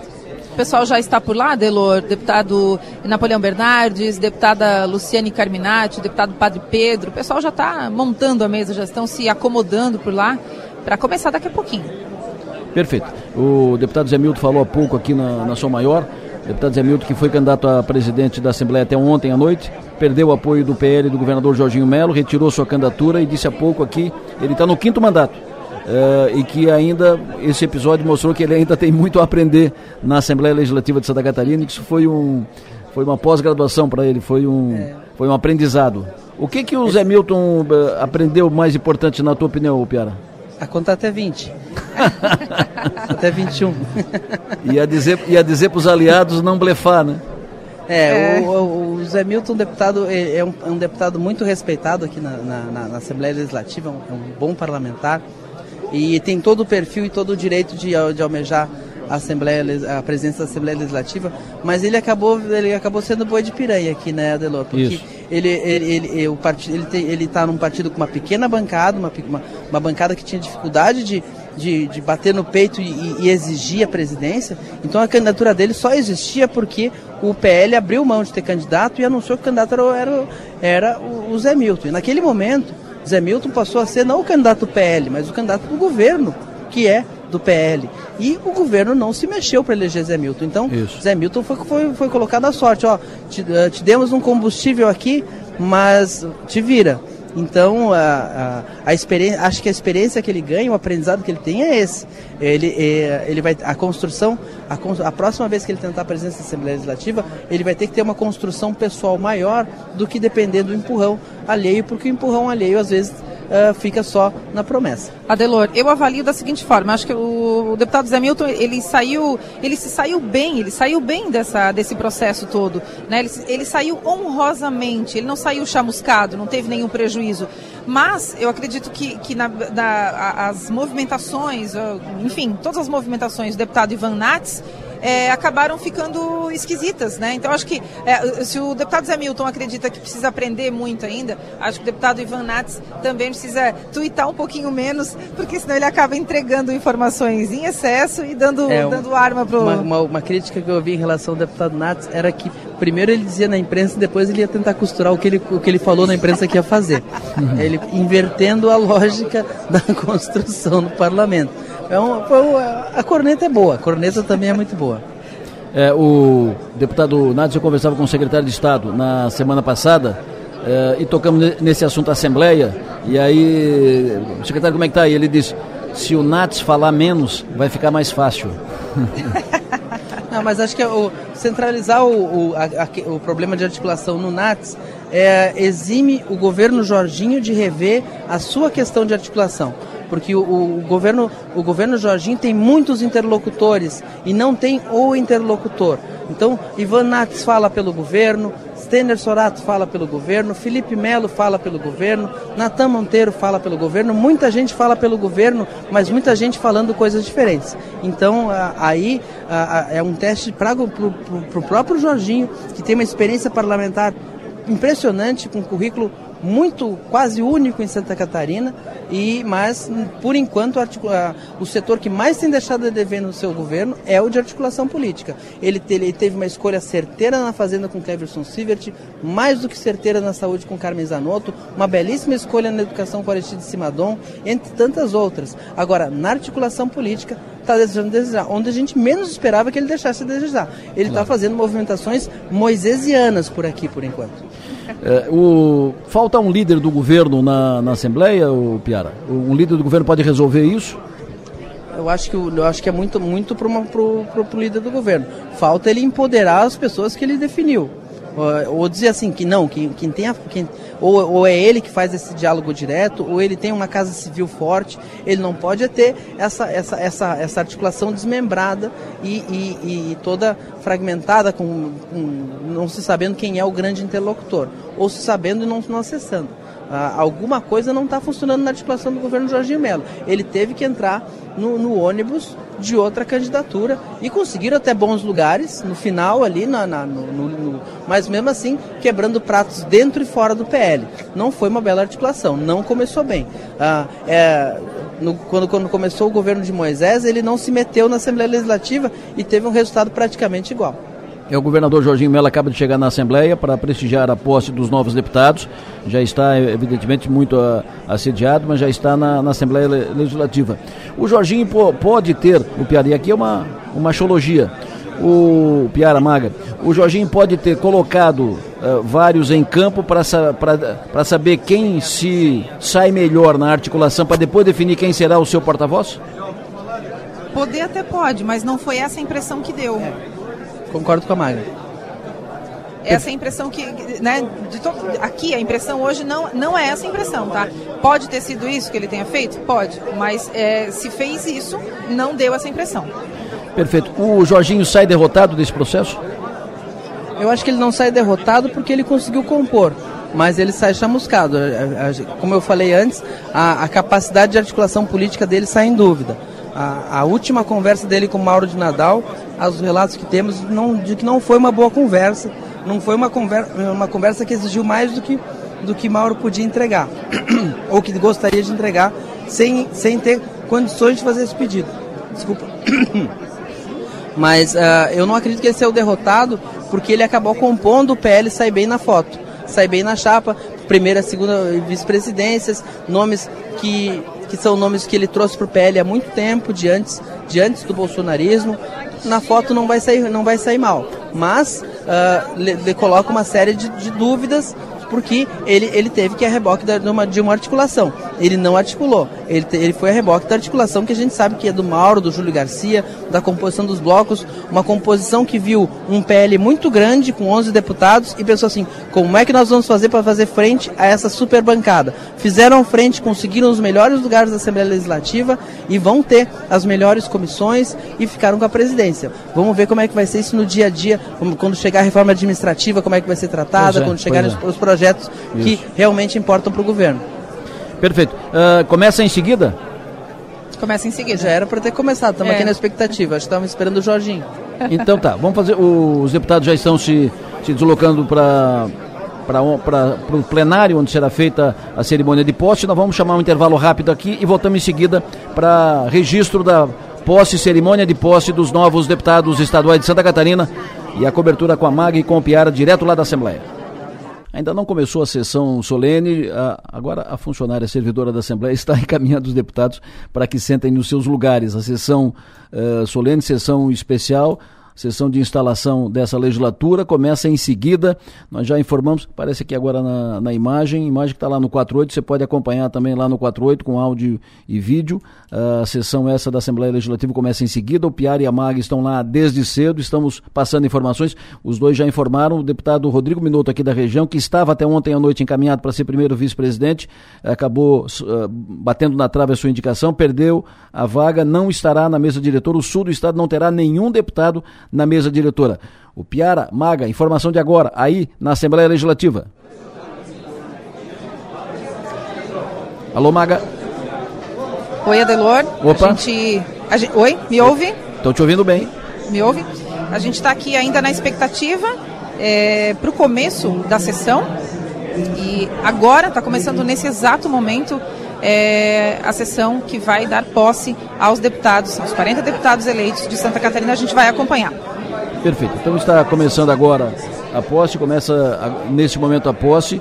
Os 40 deputados estaduais de Santa Catarina eleitos em outubro do ano passado serão empossados e uh, sessão solene, cada deputado se apresenta tal, e a eleição, que normal, na, na legislatura passada, no início do mandato passado, foi ato contínuo, né? Posse em seguida já eleitos. Dessa vez, a sessão de eleição da nova mesa diretora será às 14 horas, será tarde às 14 horas. O presidente da Assembleia será Mauro de Nadal, eleito por consenso, por entendimento. Uh, um entendimento que foi fechado, sacramentado ontem até ontem tinham dois, dois candidatos, o deputado Zé Milton, aqui da região, e o deputado Mauro de, de Nadal, que é do oeste catarinense. O deputado Milton, Zé Milton tinha o apoio do PL, Partido do Governador, que tem 11 deputados, e o apoio do governador Jorginho Melo. Os dois retiraram o apoio, o PL, a bancada do PL e o governador Jorginho Melo retiraram o apoio, e aí o deputado Zé Milton ficou tipo. Uh, praticamente sozinho no, no processo, retirou sua candidatura. Ontem à noite ele formalizou a retirada da sua candidatura e não terá, inclusive, nenhuma compensação. Não vai fazer parte da mesa diretora, não terá a presidência de uma comissão técnica importante e nem será secretário de Estado. Tentou, não conseguiu e agora segue o seu mandato, vai cumprir o seu quinto mandato, o deputado estadual José Milton Schaeffer. Como já informei, o deputado Rodrigo Minuto estava encaminhado para ser o primeiro vice-presidente da, da Assembleia, não será, uma reunião de agora pela manhã.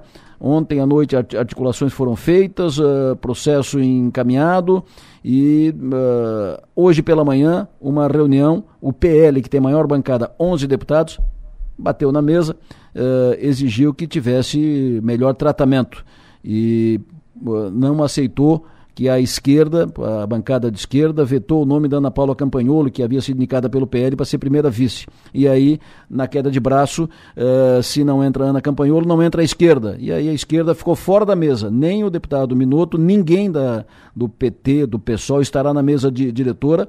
E a, o PL acabou levando essa vice-presidência que seria do Minuto com o deputado Maurício Scudilarque. Nesse momento, o deputado Padre Pedro, como mais idoso entre os deputados empossados, o deputado Padre Pedro abre a sessão que vai fazer a instalação desse novo mandato. Senhores deputados Júlio Garcia e Marcos Vieira, com maior experiência e anos de vida e de legislaturas para secretariarem os trabalhos e conduzirem as excelentíssimas autoridades que terão assento à mesa. Portanto, o deputado Padre Pedro delega ao deputado Júlio Garcia e ao, de, deputado Marcos Vieira a condição de, de secretário, vão secretariar essa sessão para conduzir as autoridades e encaminhar os, os procedimentos dessa sessão de instalação. Obrigado, Não, presidir ou orar para buscar as pessoas? Também. Também. As duas coisas. Isso. Agora o deputado Padre Pedro orienta os, do, os dois deputados, especialmente o deputado Marcos Vieira, uh, o que vão fazer. Convido para ter assento à mesa de honra o excelentíssimo senhor governador do estado de Santa Catarina, Jorginho dos Santos Melo. Governador Jorginho Melo prestigiando a sessão de, de instalação um fato novo, fato novo de agora, uh, não sei se a Maga está me ouvindo, é que o deputado Minuto estaria voltando para a mesa, por isso a sessão vai, vai ser à tarde, até à tarde muita coisa pode acontecer. O deputado, o deputado Rodrigo Minuto está voltando para a mesa como segundo vice-presidente.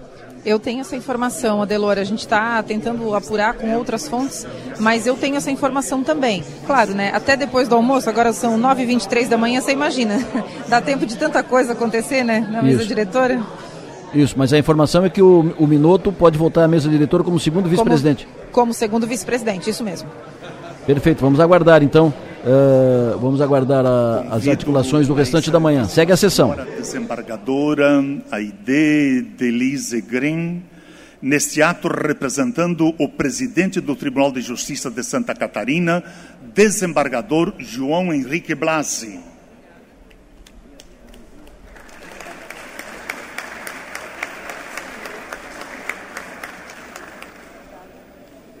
Convido o excelentíssimo senhor subprocurador-geral de Justiça, Luciano Nashen Wen, neste ato representando o excelentíssimo senhor procurador-geral de Justiça do Ministério Público de Santa Catarina, Fernando da Silva Comim.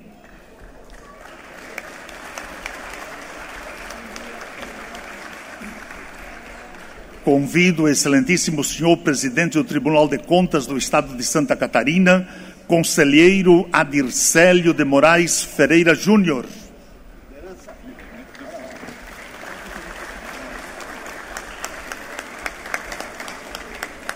Convido o excelentíssimo senhor deputado estadual Júlio Garcia para tomar assento à mesa.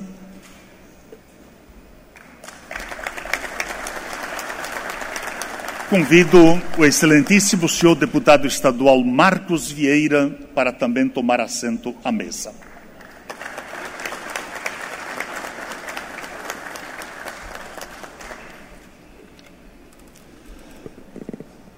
Senhoras e senhores, neste momento teremos a execução do hino nacional pela banda da Polícia Militar sob a regência do maestro sargento da PM Jairo Vieira da Silva.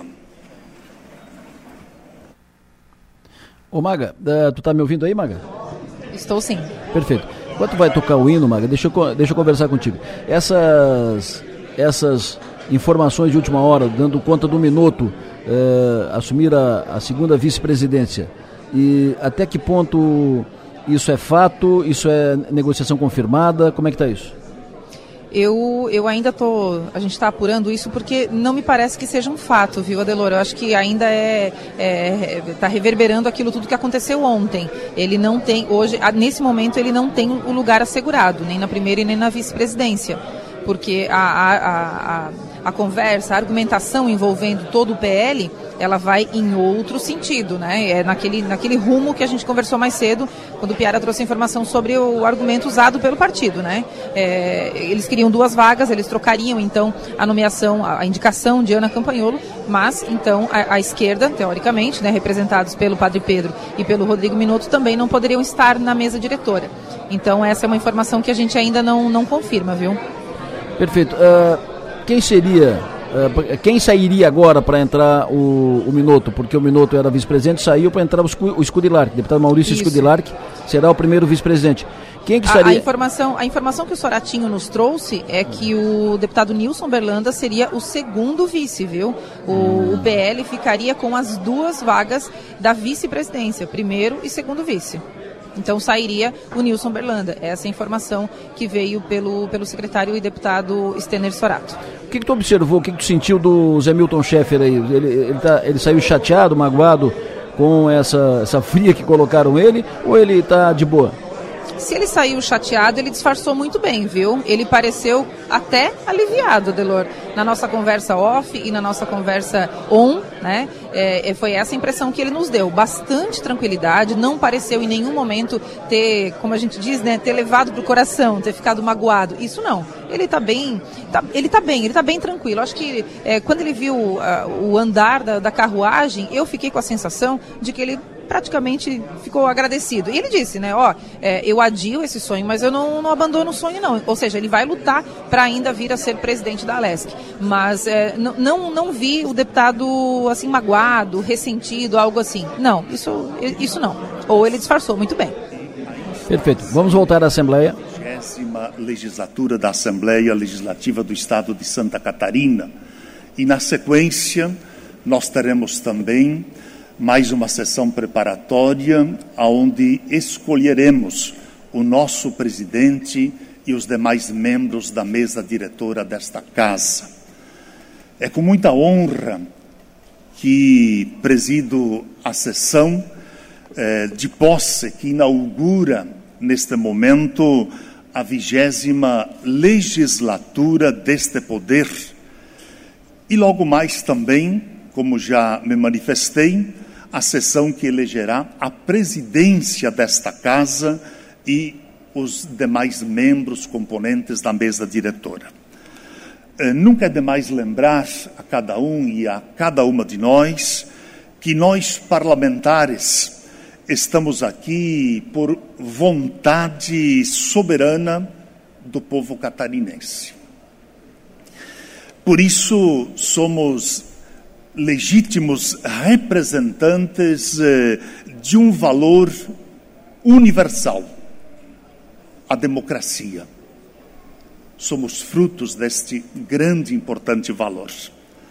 Aliás, nós seres humanos, ou os seres humanos, inventaram a política de uma forma ou de outra para evitar a guerra, e promover a justiça. Somos todos aqui guardiões da paz e construtores de pontes para o povo e com o povo. Sejam todos e todas bem-vindas e bem-vindos a estas nossas sessões preparatórias. Neste momento, eu convido o senhor secretário, deputado Júlio Garcia, para que proceda a leitura da nominata dos senhores e senhoras deputadas e deputados eleitos para a vigésima legislatura de Santa Catarina. Muito obrigado, presidente. Os eleitos são os seguintes: Deputada Ana Campanholo Galvão. Deputada Ana Paula da Silva.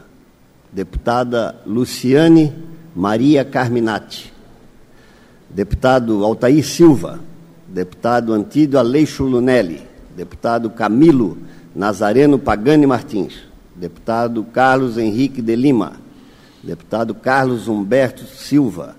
Deputado Edson Massoco deputado Egídio Maciel Ferrari, deputado Stener Sorato da Silva Júnior, deputado Fabiano da Luz, deputado Felipe Luiz Colasso, deputado Fernando Krelin, deputado Ivan Nats, deputado Jair Antônio Mioto, deputado Gerry Edson Comper, deputado Gessé de Faria Lopes, deputado José Milton Schaeffer, deputado Lucas Felipe Melo Neves, deputado Márcio da Silva Machado, deputado Marcos da Rosa, deputado Marcos José de Abreu, deputado Marcos Luiz Vieira, deputado Mário Pinto da Mota Júnior, deputado Matheus Andrés Cadorim, deputado Maurício José Scudelark, deputado Mauro de Nadal, deputado Napoleão Bernardes Neto, deputado Neodi Sareta, deputado Nilson José Berlanda, deputado Oscar Gutz, deputado Padre Pedro Baldiceira, deputado Rodrigo Minuto, deputado Sérgio da Rosa Guimarães, deputado Sérgio Mota Ribeiro, deputado Tiago Zilli, deputado Vicente Augusto Caro Preso e deputado Volney Weber. Foram esses, senhor presidente, os escolhidos pelo povo catarinense para estarem aqui na Assembleia Legislativa.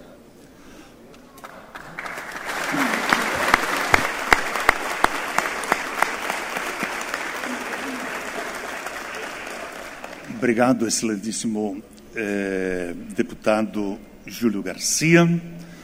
E dando continuidade a solenidade, procedo neste momento a leitura do termo e assumo o compromisso, o qual também será firmado pelas senhoras deputadas, senhores deputados, conforme o artigo 10, inciso 6, sexto, a linha A do regimento interno. Agora o deputado Pedro vai à tribuna para fazer o juramento e depois cada deputado individualmente uh, será chamado, nominalmente será chamado e fará o mesmo, julga, o mesmo juramento. Prometo manter, defender e cumprir a Constituição do Brasil e a Constituição do Estado de Santa Catarina e observar as leis, desempenhando leal e sinceramente o mandato que me foi outorgado pelo povo catarinense. Este juramento feito pelo Padre Pedro, que está presidindo a sessão da Assembleia Legislativa de Santa Catarina, sessão de instalação da nova legislatura. Uh, agora, cada deputado, cada um dos deputados, pela ordem alfabética, todos serão chamados individualmente, nominalmente, e farão o mesmo juramento. E aí encerra a sessão. Essa é a sessão de posse dos deputados. Depois, os deputados já serão chamados, uh, convocados para uma sessão especial no início da tarde, 14 horas, para a eleição da nova mesa diretora. Nós vamos continuar acompanhando, a Sou Maior vai continuar acompanhando, está lá com a Maga, com o Piara. O Enio Bis agora assume aqui o microfone, vai apresentar o Conexão Sul e vai informando os principais fatos dessa sessão extraordinária e especial da Assembleia Legislativa de Santa Catarina. Vamos também acompanhar Brasília. E você pode acompanhar com imagem e vídeo, com áudio e vídeo, no 48. Está lá uh, em áudio e vídeo a sessão da Assembleia Legislativa na íntegra. Então, no 48 e aqui na Sua Maior você tem o acompanhamento da sessão da Assembleia Legislativa de Santa Catarina que continua lá em Florianópolis. À tarde a eleição da nova mesa diretora da Assembleia. Lembrando sempre que nosso papel nesta vida é ser e fazer feliz. Agradeço a todos pela audiência. Vem aqui Enio Bis com o Conexão Sul. Bom dia.